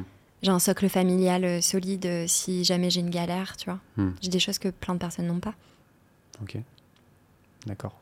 Et donc, tu pars à Séville Du coup, ouais, du coup, je donne ma dème. T'es trop forte, elle est trop forte. bah, du coup, euh, Dem, j'adore comme coup, tu dis dème. Je sais pas combien j'en ai donné, mais. ça. Mais ça me fait rire. bah, on a- Je faisais un peu pareil aussi. euh, Je donnais mes Dem très facilement. Euh, Ouais. Ça me plaît pas, j'ai envie d'augmenter mon salaire ou peu importe, je donne ma Dem. Tu vois, a- je me pose même pas la question. Hmm. Mais c'est vraiment pas donné à tout le monde, ça. Non, c'est non, ce non. truc, euh, cette peur qui te. Peut-être que ça va changer maintenant un petit peu avec la nouvelle génération, je sais pas, mais Ouais. d'accord. Donc oui, tu pars à Séville. Ouais, je pars à Séville. Et du coup, Avec bah, ton mec, du coup. Avec mon ex, ouais. Et du coup, oui. mais mon mec à l'époque. Oui. Et, et du coup, je donne ma dème, tout ça. On, vraiment, c'était en. Enfin, ça s'est fini en bon terme parce que tu sais, tu peux pas retenir quelqu'un qui, a un- qui a un rêve et qui dit euh, je vais aller à Séville quoi qu'il arrive. Mm. Et, et du coup, euh, et du coup, en fait, la, la vie, elle s'est trop bien alignée parce que j'avais rencontré euh, dans des meetings, dans des trucs, j'avais rencontré un mec qui avait une boîte française mais en Espagne. Ok. Bref, et du coup, vraiment, ce truc, c'était. J'étais en train de faire mes valises, j'avais mon billet aller pour aller à Séville, je savais pas ce que j'allais faire. Je savais pas comment.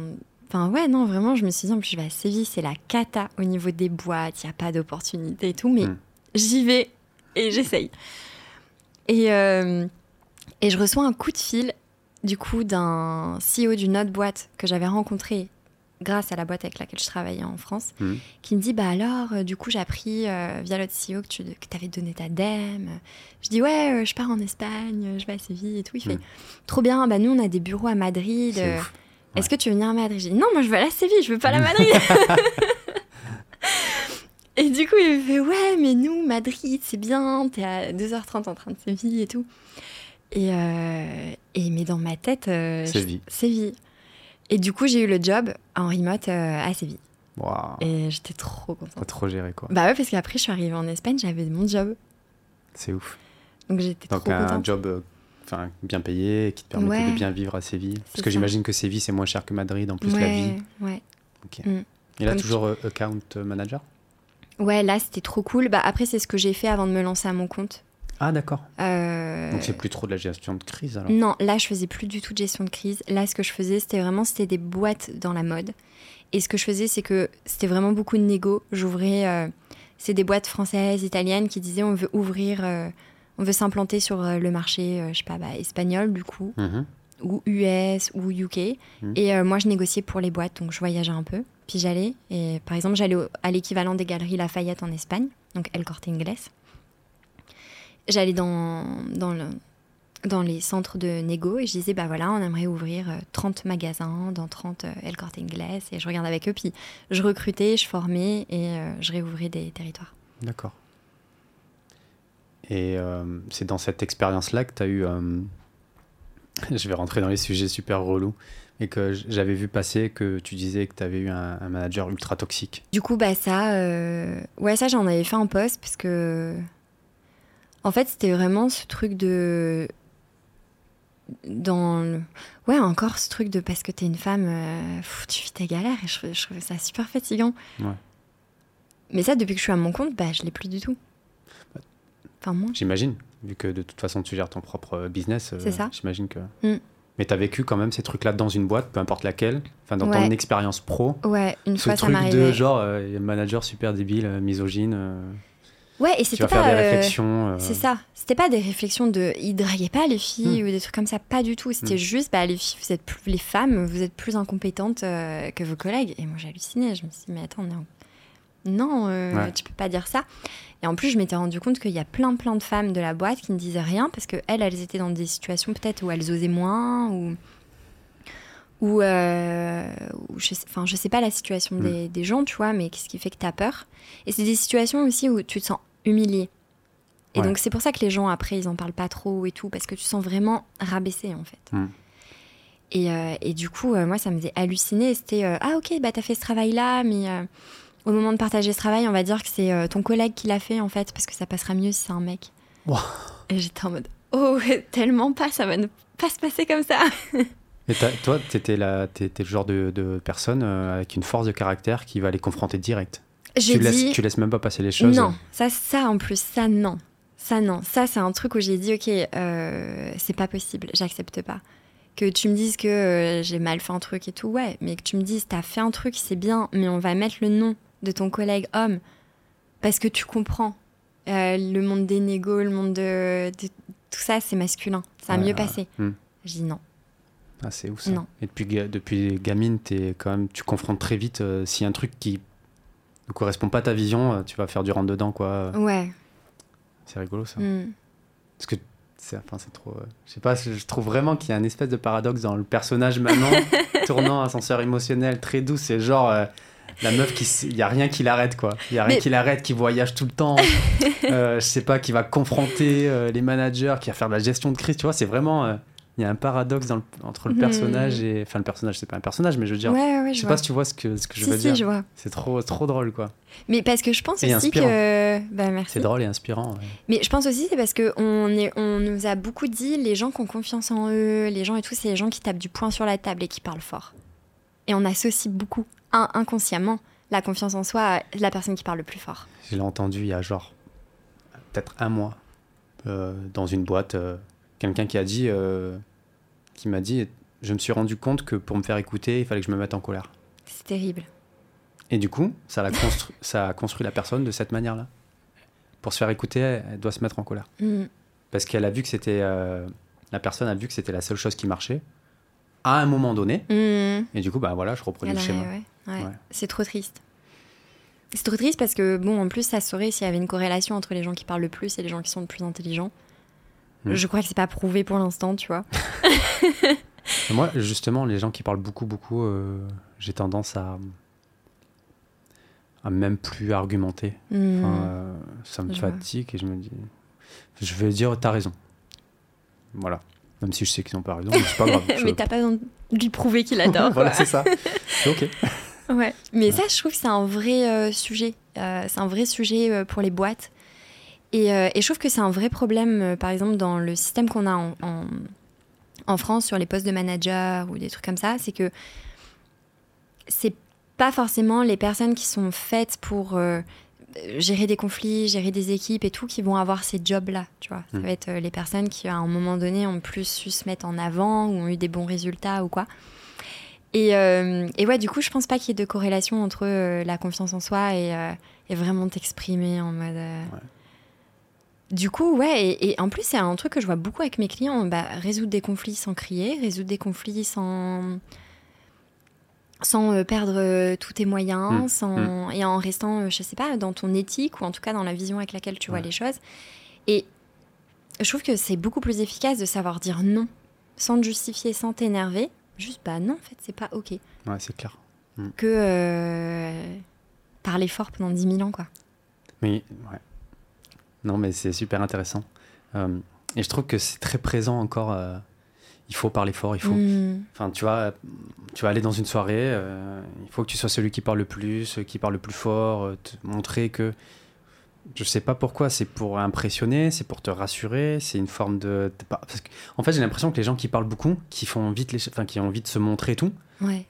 Mais ça, c'est mon impression. J'ai l'impression que c'est un gros manque de confiance en eux à la base, en Mm. fait. Peut-être qu'ils ils ont envie de se prouver un truc et c'est trop, en fait. Ça se voit trop. Je, Ouais. je sais pas. Ouais, je pense qu'il y a des profils euh, un peu extrêmes comme ça où c'est très Ouais. pesant. Après, il y a des gens juste, ils ils s'en jouent quand ils sont plein de personnes, ils sont trop contents et du coup, ça peut être de la maladresse. Hmm, oui.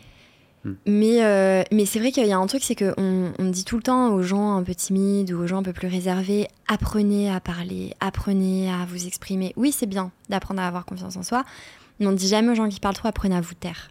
Apprenez à pas couper la parole. Apprenez à écouter les autres. C'est clair. Pourquoi? Ça, c'est. Je trouve que c'est beaucoup plus dur d'apprendre à écouter quelqu'un vraiment, sincèrement, euh, de manière profonde que. Hmm. Y en a qui écoutent vraiment, vraiment pas du tout. Quoi. Non, mais- Bon, moi, c'est pas grave en soi, euh, je les laisse parler. Mais. euh, Enfin, tu sais, il y a plein de, plein de personnes qui vont te poser une question Hmm. T'as même pas le temps de répondre, qui vont reparler derrière sur un truc que tu vas dire. Tu me poses pas la question en fait. Si finalement tu t'en fous de ma vie. C'est ça. c'est trop drôle. ouais. Enfin, j'imagine que toi, tu. De toute façon, c'est ton métier, euh, savoir écouter. Et j'ai fait plein de posts hein, sur ça, sur euh, les gens qui coupent la parole et tout. C'est Et j'ai remarqué quand même que dans les petits trucs que j'ai vus de toi, euh, très vite, si quelqu'un parle, tu vas te taire pour écouter. Hmm. T'as vraiment ce réflexe, mais genre, euh, même si on va te poser une question, que tu vas parler, quelqu'un va reparler, tu vas te taire et tu vas écouter très vite. Bah, parce que ça m'intéresse. Ouais. je Mais je veux dire, on te coupe la parole, quoi. Ouais. C'est pas cool, mais au final, euh, Ouais, après des fois c'est parce que dans une conversation on rebondit et tout et c'est ok, tu vois, Mm. je sais pas. t'es pas pas extrême. psychorigide. Ouais, tu vois. tu dis, lui, C'est Des, je lui parle plus. Non. Cette personne-là. Non, des fois, c'est rebondir, mais il y a des gens, c'est vraiment systématique. Ils te coupent la parole. Ouais. Il y en a Et- beaucoup. Je trouve qu'il y en a beaucoup. Ouais, il y en a beaucoup. tu te dis, mais fais un podcast solo. Invite pas des gens, quoi. Mais ça marcherait peut-être, hein. bah oui. Tu te dis, euh, il y en a, c'est abusé, quoi. Mm.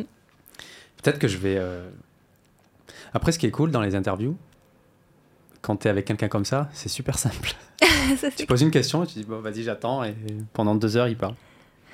ok, donc. euh, Et là, tu pars à Séville, tu, tu, tu restes à Séville. euh, Ouais. Ok, dans cette Mm. boîte-là. Mm. Et puis, Et c'est à ce moment-là que tu te. Excuse, tu vois, je t'ai coupé. C'est à ce moment-là que euh, tu, tu te dis, bah, vas-y, je vais, je vais me lancer toute seule. Ouais. En fait, euh, c'est bon. Je me disais, ok, je, je sens parce que je voulais me lancer, je voulais euh, dans le coaching, mais je voulais me sentir prête euh, à coacher, prête à être bien aussi. Tu vois, je pense que pour coacher, il faut être une personne euh, émotionnellement saine, faire attention à toi, prendre soin de ta santé mentale et être euh, une source d'énergie saine pour tes clients. Et je me suis dit, mais en fait, je me voyais pas sortir. euh, je me voyais pas à 20 ans faire une école de coaching et à 23 ans coacher. Bon, il y en a plein en ce moment. Il y en a plein et ceux qui sont alignés avec ça, c'est très bien. Moi, je me voyais pas faire ça. J'avais besoin de vivre, j'avais besoin de, de me sentir libre, de me sentir épanouie, et de me Mhm. dire, ok, je suis sereine, j'aurai encore mes difficultés et tout, mais. Et du coup, je me suis dit go et j'ai commencé à créer du contenu, Euh, tout en me formant, tu vois, euh, tout ce qui est euh, Mind Coach Valley et tout. euh, aux US, je, je lisais tout ce qu'ils faisaient, je, je faisais toutes les formations, j'étais trop passionnée. Mhm. Et, et en fait, j'ai eu mes premiers clients assez vite parce que euh, j'avais, enfin, j'avais eu un réseau de plein de, Mm. de dirigeants, CEO, managers avec qui j'avais beaucoup travaillé. Donc j'ai eu mes premiers clients comme ça. Puis après, avec la création de contenu, euh, j'ai eu euh, plus de clients, plus d'opportunités. Et en fait, tout s'est aligné. Tu vois, ce truc où tu dis, dans la vie, des fois, tu sens que tu forces. Ouais. Et des fois, tu sens que c'est une autoroute qui dit, go, passe la vitesse, vas-y. Euh, et là, je sentais que tout s'alignait, que moi, j'étais heureuse, que mes clients étaient contents, que euh, ça marchait au niveau du business. Et je me suis dit, ok, go, je tiens un truc. D'accord. Et euh, c'était quoi du coup Tu disais que tu avais besoin d'être bien avec toi-même, que ta santé Mm. mentale c'était important. C'est quoi en fait pour toi d'être bien avec toi-même? Ça, ça voulait dire quoi? À cette époque-là Peut-être que ça a changé, j'imagine que ce- la santé mentale et le bien-être ça évolue avec le temps pour chaque Mm. personne. Toi, ça a été quoi à ce moment-là? De dire, ok, je suis aligné avec moi-même, c'est à ce moment-là que je peux commencer à me lancer dans l'entrepreneuriat. Ouais. Comment je l'ai ressenti, c'est ça? Ouais, c'est c'est quoi finalement le bien-être pour toi? C'était quoi le bien-être pour toi à ce moment-là? C'était quoi être aligné pour toi à ce moment-là? C'est intéressant comme question. Euh, de me sentir confiante, mais avec l'envie d'a- de continuer d'apprendre. De me sentir légitime. Je Mhm. pense que c'est un truc, euh, quand on se lance, qui n'est pas facile. De me sentir bien accompagnée. De, c'est-à-dire de, d'avoir ce truc de dire, OK, maintenant j'ai confiance en moi et tout, mais j'ai assez confiance en moi pour savoir que des fois je vais avoir besoin d'être accompagnée, que je dois continuer de travailler sur moi, que je dois continuer d'être mentorée ou coachée ou voir une psychologue de temps en temps. Mhm. Tu vas avoir ce, ce truc de. Je pense que j'avais besoin pendant quelques années de me dire je peux tout faire toute seule, euh, go. D'accord. Et là, dire non, ok, c'est bon, je peux revenir à un, peut-être à un équilibre. Et ça, du coup, l'équilibre, en fait, me sentir euh, émo- émotionnellement sereine, avoir vécu mes expériences qui m'ont donné confiance en moi. Et, euh, et l'alignement aussi, bah, de moins se poser de questions est-ce que je suis prête, est-ce que je suis pas prête? Et de dire ok, je teste et on verra. Et du coup, tu avais du soutien de ton petit copain à l'époque? Ton ex? Alors, on s'était séparés avant que je me lance. On s'est séparés avant. D'accord. Voilà. Pendant le travail Enfin, dans pendant ton activité pro euh, Et lui aussi travaillait à ce moment-là? Ouais, ouais, lui aussi travaillait. Et en fait, on s'est séparés. On... On n'avait plus les mêmes euh, objectifs de vie, quoi. On peut en parler? Ouais, ouais, ouais. C'était la première? Enfin, euh, c'était cette rupture qui t'a fait vraiment mal parce que j'avais vu Ouais, passer ça. c'est- oui. Bah, ton dernier podcast, non du Mon coup? podcast, où je me suis Ouais. beaucoup trop livrée. Ouais, ouais, ouais. Ah bah, c'est le but de mon podcast aussi. Ouais, du coup, euh, rupture très difficile pour toi. Ouais, ouais, ça a été dur. Mm. Ouais. Et euh, comment t'as géré tout ça? Toi qui es experte en, en Puis J'ai émotion. pleuré. Laisse tomber, quoi. L'experte en émotion, je, je veux savoir comment Manon Tournant, euh, gestion des émotions et coach, gère une rupture. Ah bah, celle-là, elle m'a fait mal, hein, donc euh, c'était un bon terrain d'expérimentation. Euh, vivre ma tristesse. Tu vois, vivre. Euh, je me souviens quand, quand on s'était séparés, en plus, c'était vraiment une séparation qui s'est bien faite, qui, qui, a été. Enfin, on parlait, on continuait de s'aider sur des trucs. Et et du coup, ouais, du coup, en fait, j'étais super triste parce que quand même, bah, quand t'as aimé quelqu'un plusieurs années et tout, même si tu sais que tu prends la bonne décision, des fois tu sais que tu prends la bonne décision, mais t'es quand même triste, tu vois. T'as ton mental qui le sait et ton cœur, il le sait pas encore. Je me sentais comme ça. C'est venu de toi ou de lui?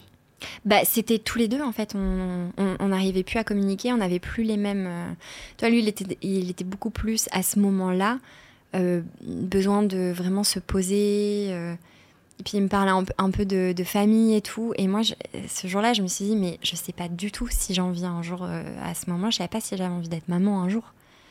Ah ouais. Donc c'était vraiment la vision de la vie là qui commençait à. Ah ouais, Et tu avais déjà ces idées d'être entrepreneur en plus. Ouais, ouais. Et lui, il se dit, mais en fait, ça marchera pas, quoi. Non, et puis en plus, il, respectait, il me respectait, il respectait mes rêves parce qu'il me disait, mais tu finiras euh, entrepreneur, tu finiras pas fort. Enfin, continuer de vivre des trucs trop cool, c'est sûr et tout. Donc, il le savait en fait. Hmm, et, mais juste les premières années, on était super bien, on était dans des phases de vie qui se correspondaient. On se boostait et tout, c'était mon pilier, c'était mon meilleur ami, on était trop bien. Et après, on a senti qu'on n'était pas bien. Et moi, je peux pas être pendant un an ou deux ans dans une relation où je me sens pas bien. Il y, a tellement de gens qui restent dans les relations alors qu'ils qu'ils sont pas bien. Ouais. Vraiment, il y en a. Enfin, je, pense mhm. que 80. Si tu poses, en fait, c'est des fois, j'ai souvent cette discussion. Euh, enfin, quand je donne ma vision, en tout cas, de, de de, la rupture, de pourquoi il faut séparer, euh, ma vision de la vie sur le couple, en fait, tout simplement. Hmm. Je vois un vide dans les yeux des gens parce qu'ils se posent des questions. Ah ouais Sur leur relation actuelle. Parce qu'en fait, ils hmm. sont pas du tout alignés avec la personne avec qui ils sont. Je me dis, mais. Ouais, c'est triste. Je, sais pas. Enfin, tu sais, je sais pas. Je, vraiment, je comprends pas. Tu restes avec une personne et cette personne, elle, te ralentit. Hmm. Elle n'est pas du tout avec, enfin, alignée avec ta vision de la vie. Enfin, cherche quelqu'un d'autre. Ouais, mais je pense que ça fait peur, euh, tu sais, cette peur de l'incertitude. De mais si je quitte, je pense que c'est ce qui se passe pour beaucoup de personnes. Si je quitte cette personne avec qui c'est pas la folie, mais ça va, est-ce que je vais retrouver mieux? Tu vois, je pense qu'il y a peut-être ça qui s'installe. Ouais, il y a ça, mais à la fin de ta vie, tu finis avec des et si et tu as des regrets. Mmh, et tu dis, ouais, mais c'est parce que je suis resté avec cette personne que j'ai pas pu faire ça. Ouais. Mm. Enfin, moi, vraiment, ça me. Et le pire, c'est que vraiment, quand j'en parle, je sens que les gens sont tristes. Je, leur... je les vois, je vois dans leurs yeux qu'en fait, ils se disent Putain, j'ai pas la bonne personne, mais bon, euh, voilà, c'est la vie. Puis après, tu vois, je pense que dans la rupture, moi, j'ai pas peur, entre guillemets, de la rupture dans le sens où je me suis toujours dit, mais ça, c'est ma croyance, je me suis toujours dit, si euh, j'aime une personne, cette personne m'aime, et qu'on est fait pour se retrouver, on se retrouvera. Et du coup, je mm. me suis dit, mais on se sépare, et si on est fait pour se retrouver un jour, on se retrouvera. Et mm. si on n'est pas fait, bah, on vivra nos vies, on sera heureux et on se reconstruira, c'est mm. ok. Moi, j'y crois pas, ça. je, bah. pense, je pense qu'une fois que tu es séparé, c'est terminé. Oui, bah moi, du coup, ça n'a pas marché. mais... je, pense que si tu t'es séparé, il y avait une raison. Et, c'est que, et je pense que c'est impossible de revenir, revenir en arrière. Tu crois ah, je, suis sûr. C'est vrai Ouais, parce que j'ai essayé aussi. Donc, euh. Hmm. Parce que tu gardes un peu la rancœur ou quoi Non, c'est que j'ai essayé aussi. Et je, je savais que je sais même pas pourquoi j'ai réessayé, mais je savais que ça n'allait pas forcément marcher. Et quand je vois toutes les personnes qui reproduisent le même truc, ça ne me remarche pas quand même. ils se remettent avec une personne, ça ne marche pas. Tu t'es séparé à un moment pour une raison, c'est que voilà, c'est fini, tu passes à autre chose. Mais c'est vrai que c'est très dur. Mm. Peut-être une manière de se rassurer, de se dire aussi. Tu sais, quand tu te sépares, tu dis. Euh, on est peut-être fait pour se euh, rencontrer plus tard, machin, mm. mais ça n'arrive pas. Non, c'est pour te rassurer peut-être. Bah ouais, ouais. Donc, tu as juste accepté la tristesse. J'ai accepté la tristesse, j'ai pleuré, j'ai fait mes, mes, trucs. Enfin, voilà. Et aussi, je, mes copines, enfin, j'ai certaines copines qui étaient en mode Viens, on va sortir. non, je veux pas sortir. Je veux pas rajouter un, hmm. du bruit au-dessus d'une tristesse. En fait, c'est ok, je suis triste, je la vis. T'avais euh, quel âge? Ben. Il y a longtemps? 5, je pense. Ah oui, donc c'est quand même récent. Enfin, récent, je veux dire. ouais, ouais. ouais. Et euh, mais ouais, du coup, je sais pas, accueillir la tristesse, euh, passer plein de temps euh, avec des. Après, je suis pas, je me suis jamais dit l'amour romantique doit me donner mon réservoir à 100% d'amour que je vais recevoir. Hmm. Donc, j'ai jamais fait reposer sur mon partenaire la responsabilité de mon bonheur. Il y en a plein comme ça. Ouais. Moi, je connais des personnes, je pense que si. Enfin, ils ont vraiment, vraiment besoin de quelqu'un, et si la personne n'est pas là, ben, leur vie, c'est vraiment, elle est vraiment terrible, quoi. Mais en même temps, on a grandi avec euh, cette vision de faut trouver ta moitié. Faut Mm. trouver ton âme sœur. Faut trouver, euh, il y a quelqu'un qui est fait pour toi. Et je pense que c'est dur aussi de se détacher de ça quand tout nous a poussé à euh, la construction de l'amour résout un peu tout. C'est le life goal, tu vois, de trouver ta moitié et ton âme sœur. Moi, j'y crois. Ouais. J'y ai cru, j'y ai pas cru, j'y ai cru. Enfin, là, j'y crois parce que je sais qu'à la fin de ta life, euh, enfin, ce que tu veux dans la vie, c'est juste de l'amour, quoi. Peu importe hein, que ce soit amitié, euh, Mhm. l'amour, c'est ultra, ultra important. Et, euh, et du coup, j'avais vu que tu disais, euh, euh, je rigole quand je dis ça, c'est pas sympa. On parle de rupture, je suis en train de rigoler. Oui, tu disais du coup, cette rupture, tu dis, je, je pourrais plus jamais retomber amoureuse. Oui. C'était l'amour de ma life. Et finalement, Bah. t'es retombée amoureuse. Ouais, ouais, bah oui. Ouais. Mais sur le coup, euh, je savais que ce que je disais, c'était pas vrai, mais je pensais ça en fait. Enfin, objectivement, quand je disais à mes potes et tout, je retomberai jamais amoureuse.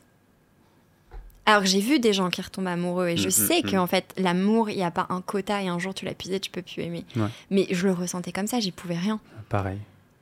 C'est quand ma rupture, euh, je me suis dit, ça y est, quoi. J'ai plus envie. tu sais, vraiment, et tu, tu rentres dans un truc. tu Moi, je suis rentré dans un truc où je me suis dit, je ne, je ne peux plus tomber amoureux. Ça y est, je, je pense, j'avais épuisé ce quota. Me dis, j'ai plus de place dans mon cœur pour quelqu'un, quoi Ouais, que ce soit. Et après, ça t'arrive un peu dans sur la gueule, comme ça. Enfin, sur la gueule. Ça prend du temps. C'est un, un amour différent après avec les. Hmm, J'ai l'impression, quand les relations. Ça... Chaque relation, ben, l'amour est différent et je pense aussi c'est la maturité. hmm. Ok. Et du coup, tu as rencontré quelqu'un un peu par hasard, enfin, tu cherchais pas et tu es tombée amoureuse de quelqu'un, quoi. Ouais, c'est ça. Euh, je. c'est drôle parce qu'il y a encore une histoire parle. hein, de mais- Dem. C'était trop drôle. Mais ouais, encore. euh, Enfin, je sais pas, j'étais partie à. J'étais partie à. En fait, j'étais partie à New York euh, sur un coup de tête. Manon, la, la fille qui part partout dans le monde. euh, sur un coup de tête. coup de tête. Euh, non, mais c'était juste avant de me lancer. Juste avant ce changement. Et je me suis dit, ok, tu vois, moi je crois beaucoup. euh, Enfin, je, te- je te l'ai un peu mentionné tout à l'heure, du pouvoir de l'environnement qui nous entoure sur notre mindset et notre énergie. Je pense qu'il y a des moments où tu as besoin de vivre dans une ville où ça bouge euh, pour avoir certaines, certaines Mm, mm, énergies mm. et d'autres, t'es chill. Ouais. Et, euh, et je m'étais dit, ok, je vais me lancer et tout, je vais faire mes trucs. Il faut que je sois. Et je m'étais dit, il faut que je sois dans une. J'ai envie de faire un voyage ou un truc où je lève la tête, où je vois tout le temps qu'il y a plus grand que moi, que ça me le rappelle constamment. Du coup, je me suis dit, je vais où? Bah, viens, je vais à New York. Du coup, euh, j'ai pris mes billets d'avion C'est ouf. pour partir toute seule euh, à New York. J'ai réservé un petit Airbnb dans Brooklyn et tout. C'était trop cool. Euh, et euh, et j'appelle une pote, ouais, Jess, euh, je vais à New York sur un coup de tête, si tu veux me rejoindre quelques jours et tout, euh, rejoins-moi. euh. Moi, je serai à tel endroit, tel jour et tout, t'as toutes les infos. Je suis arrivée un petit peu avant elle. Et, et du coup, j'étais en- vraiment dans ma tête en mode super libre, en mode je vais, je, vais, je, bougerai de Séville, je, je vais bientôt lancer mes projets, je sais pas quand, mais je vais bientôt les lancer et tout. Et je rentre de New York et je me dis non, mais là, euh, en plus, j'allais mieux, j'avais fait, euh, j'avais tourné la page sur, euh, sur, sur ma, ma rupture, tout allait bien. Mm. Et je me suis dit, euh, ouais, là, c'est trop pas le moment de rencontrer quelqu'un. C'est drôle. Je rentre de New York, paf, je le rencontre euh, via des potes. Ah, tu rentres où euh, En France? Ah, à Séville. À J'ai Séville rencontré à Séville, ouais. Ah, ok. Et à Séville où je devais partir, j'avais déjà donné ma. J'avais un appart là-bas, c'est un petit pied-à-terre que j'avais. J'avais déjà donné mon, mon truc de résiliation et tout. Ouais. Et, euh, et je l'ai rencontré et je suis retombée amoureuse. Je me suis dit, bah tu vois, la vie me, me prouve que, que tu peux en fait. Et, et c'est. Quel type d'amour par rapport au premier amour? Euh, passionnel. D'accord. Et le premier amour, c'était quoi Du coup, si c'était pas passionnel? Euh, C'était un coup de foudre? Je, je sais pas, il me plaisait et tout. Et après, avec la relation, juste un amour beaucoup. Enfin, c'était un amour hyper sain, hyper. euh, Construit. Ouais, sur voilà, la un durée, amour construit. Ouais, je D'accord. suis vraiment tombée amoureuse avec le temps. D'accord, c'est rigolo ça. Ouais. Généralement, quand t'es jeune, c'est genre coup de foudre, c'est un peu l'amour un peu fou, un peu. euh, bah, qui a. plus. Il n'y a pas de raison à cet amour-là. C'est plus. euh, tu connais limite pas la personne, mais tu vas tomber amoureuse parce que voilà, t'es jeune. Et après, moi, je pensais que tu vois. Bah non, c'est l'inverse. Ouais, je pensais qu'avec la maturité, ben, c'était des amours qui se construisaient. Tu vois. Non, bah ouais, non, la première relation que j'ai eue, c'était comme ça. Waouh, ok. Mm. Mais parce que j'aime pas l'amour qui te fait des yo-yo émotionnels. C'est pas de l'amour pour moi, c'est. C'est des conneries.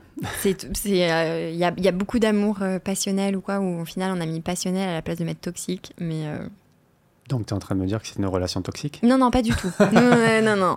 Nous, on avait vraiment ce côté très passionnel, mais on avait. On, on- on se disputait pas, rien. Juste, je sais pas. euh, Ouais. C'est ce, ce truc où t'expliques pas, ouais, t'expliques pas. Ok, trop bien.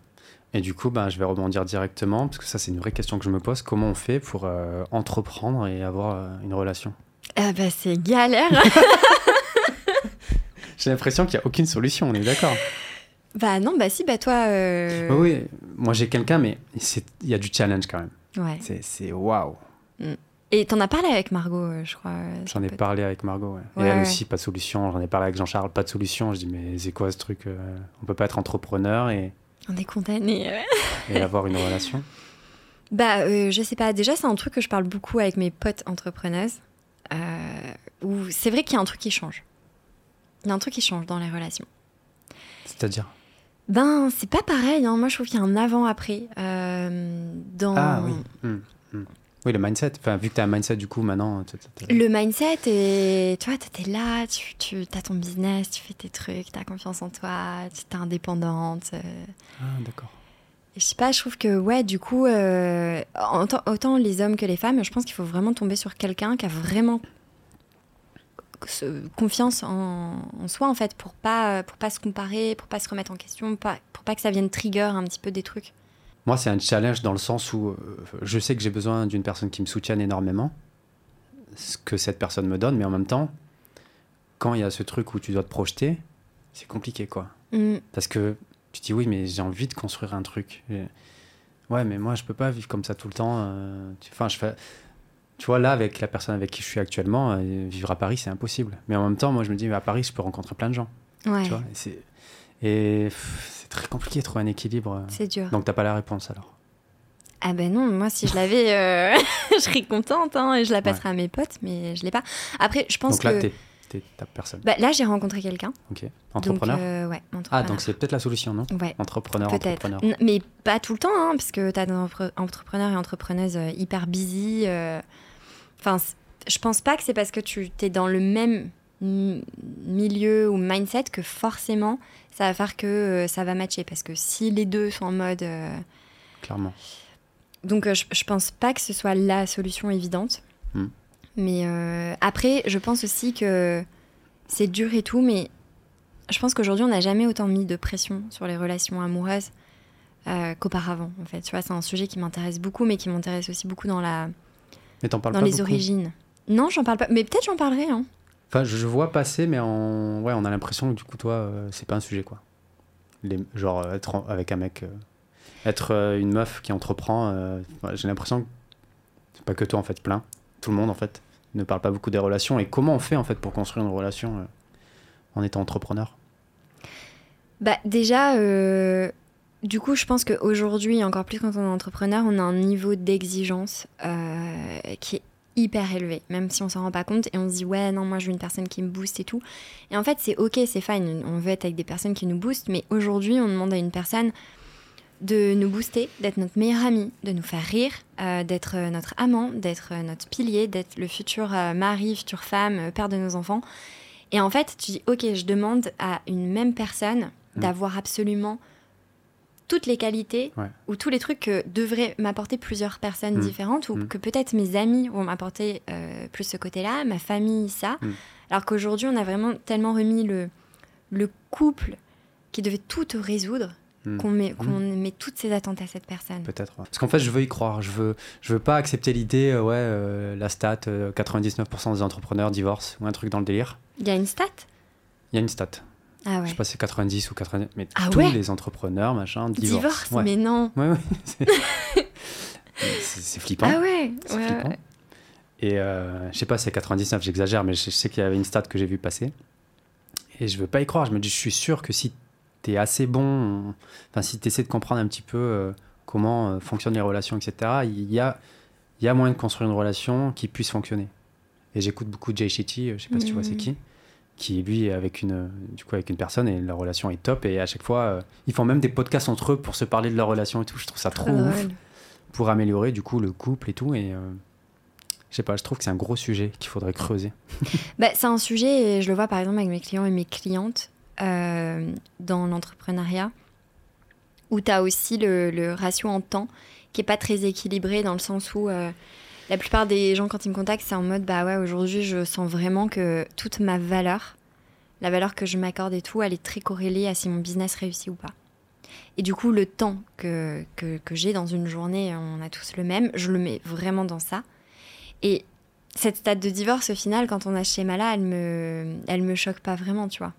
Quand toute la journée, tu te lèves, t'es avec ton téléphone, tu checkes tes emails avant de dire bonjour, avant de passer un moment de qualité, que pendant le repas, t'es pas capable de, de mettre ton téléphone de côté et tout, bah c'est normal en fait. Tu ressens toi une pression sur ça? Sur toutes ces choses-là euh, Que le travail prend trop de place? Même si tu es en slow living, même si tu fais la gestion des émotions, même si tu coaches des entrepreneurs justement pour se sentir mieux, pour être mieux aligné, pour euh, réduire la charge mentale, euh, pour avoir une meilleure santé mentale, est-ce que toi, tu trouves ton équilibre? Est-ce que, comment- est-ce que toi, tu arrives à gérer cette pression?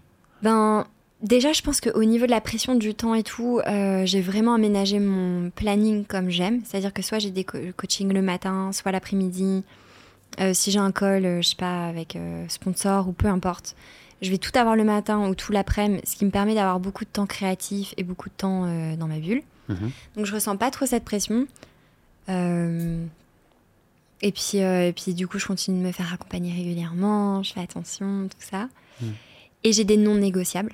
Ça, Ah, ça vu. Ouais, ça c'est vraiment euh, ma guideline qui change tout.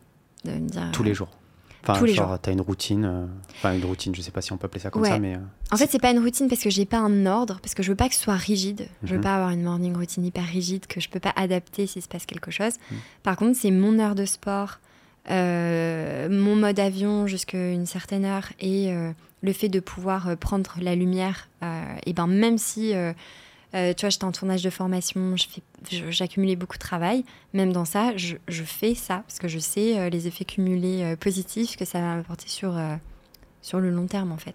ok. On arrive bientôt à la fin.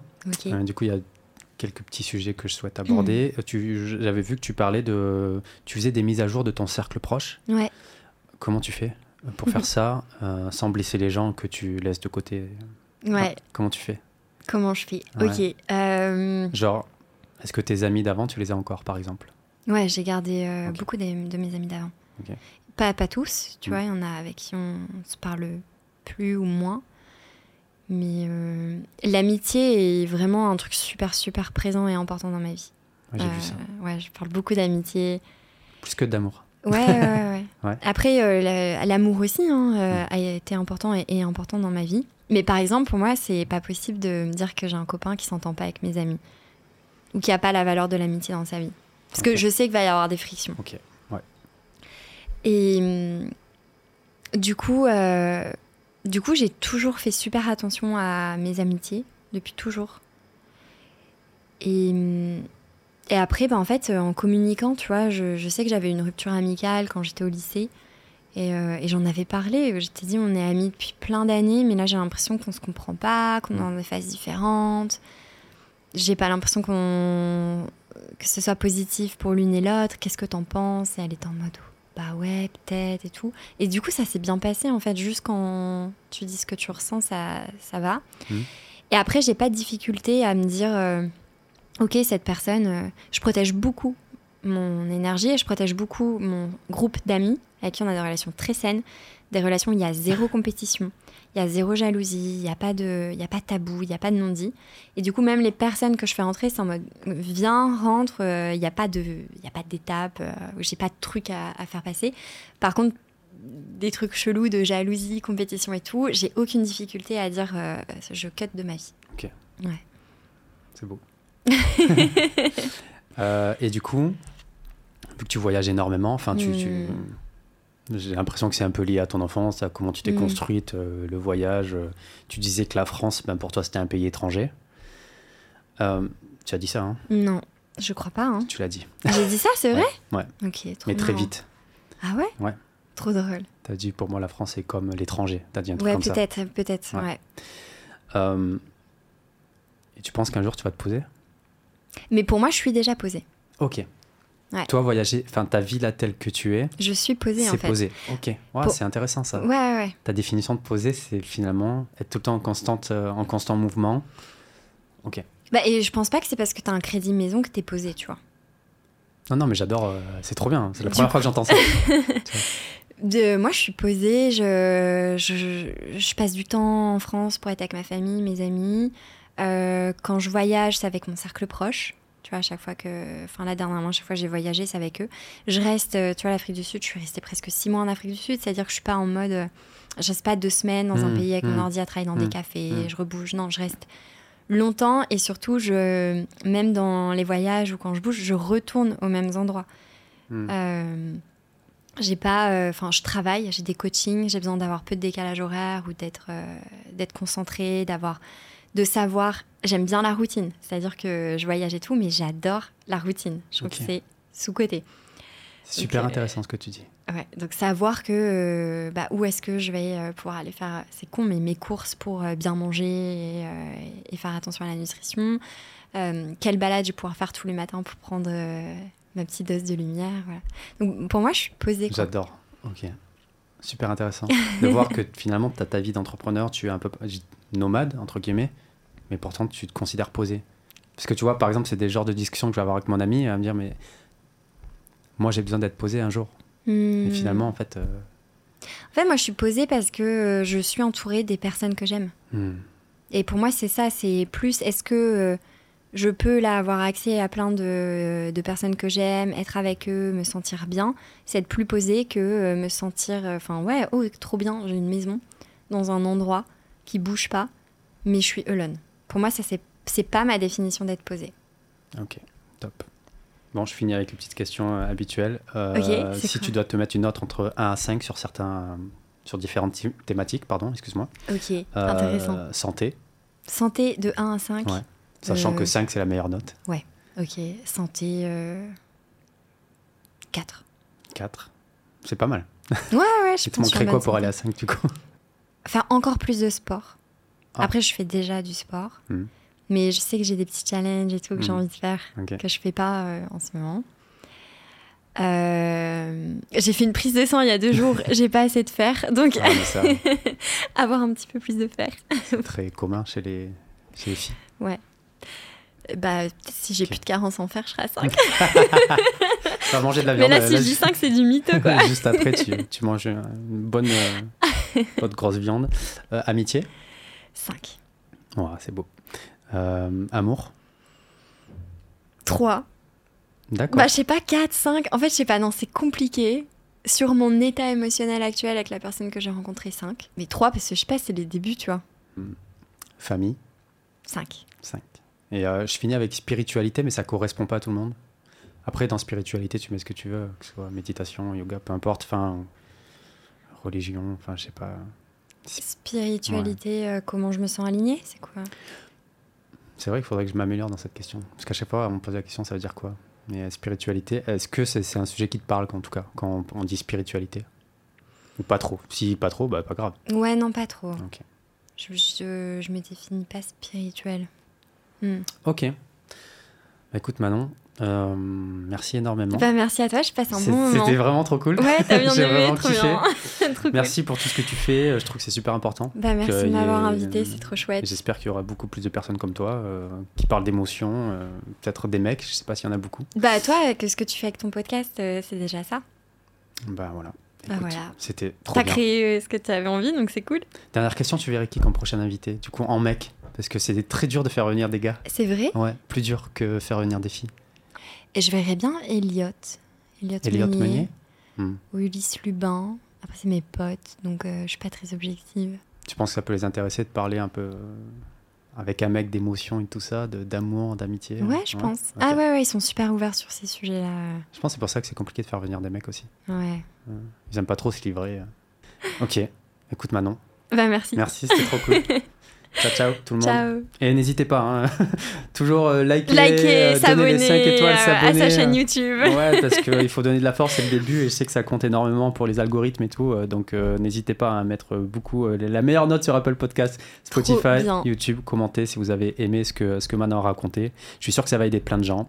Et je vous dis ben, à la prochaine. Merci. Ciao, ciao.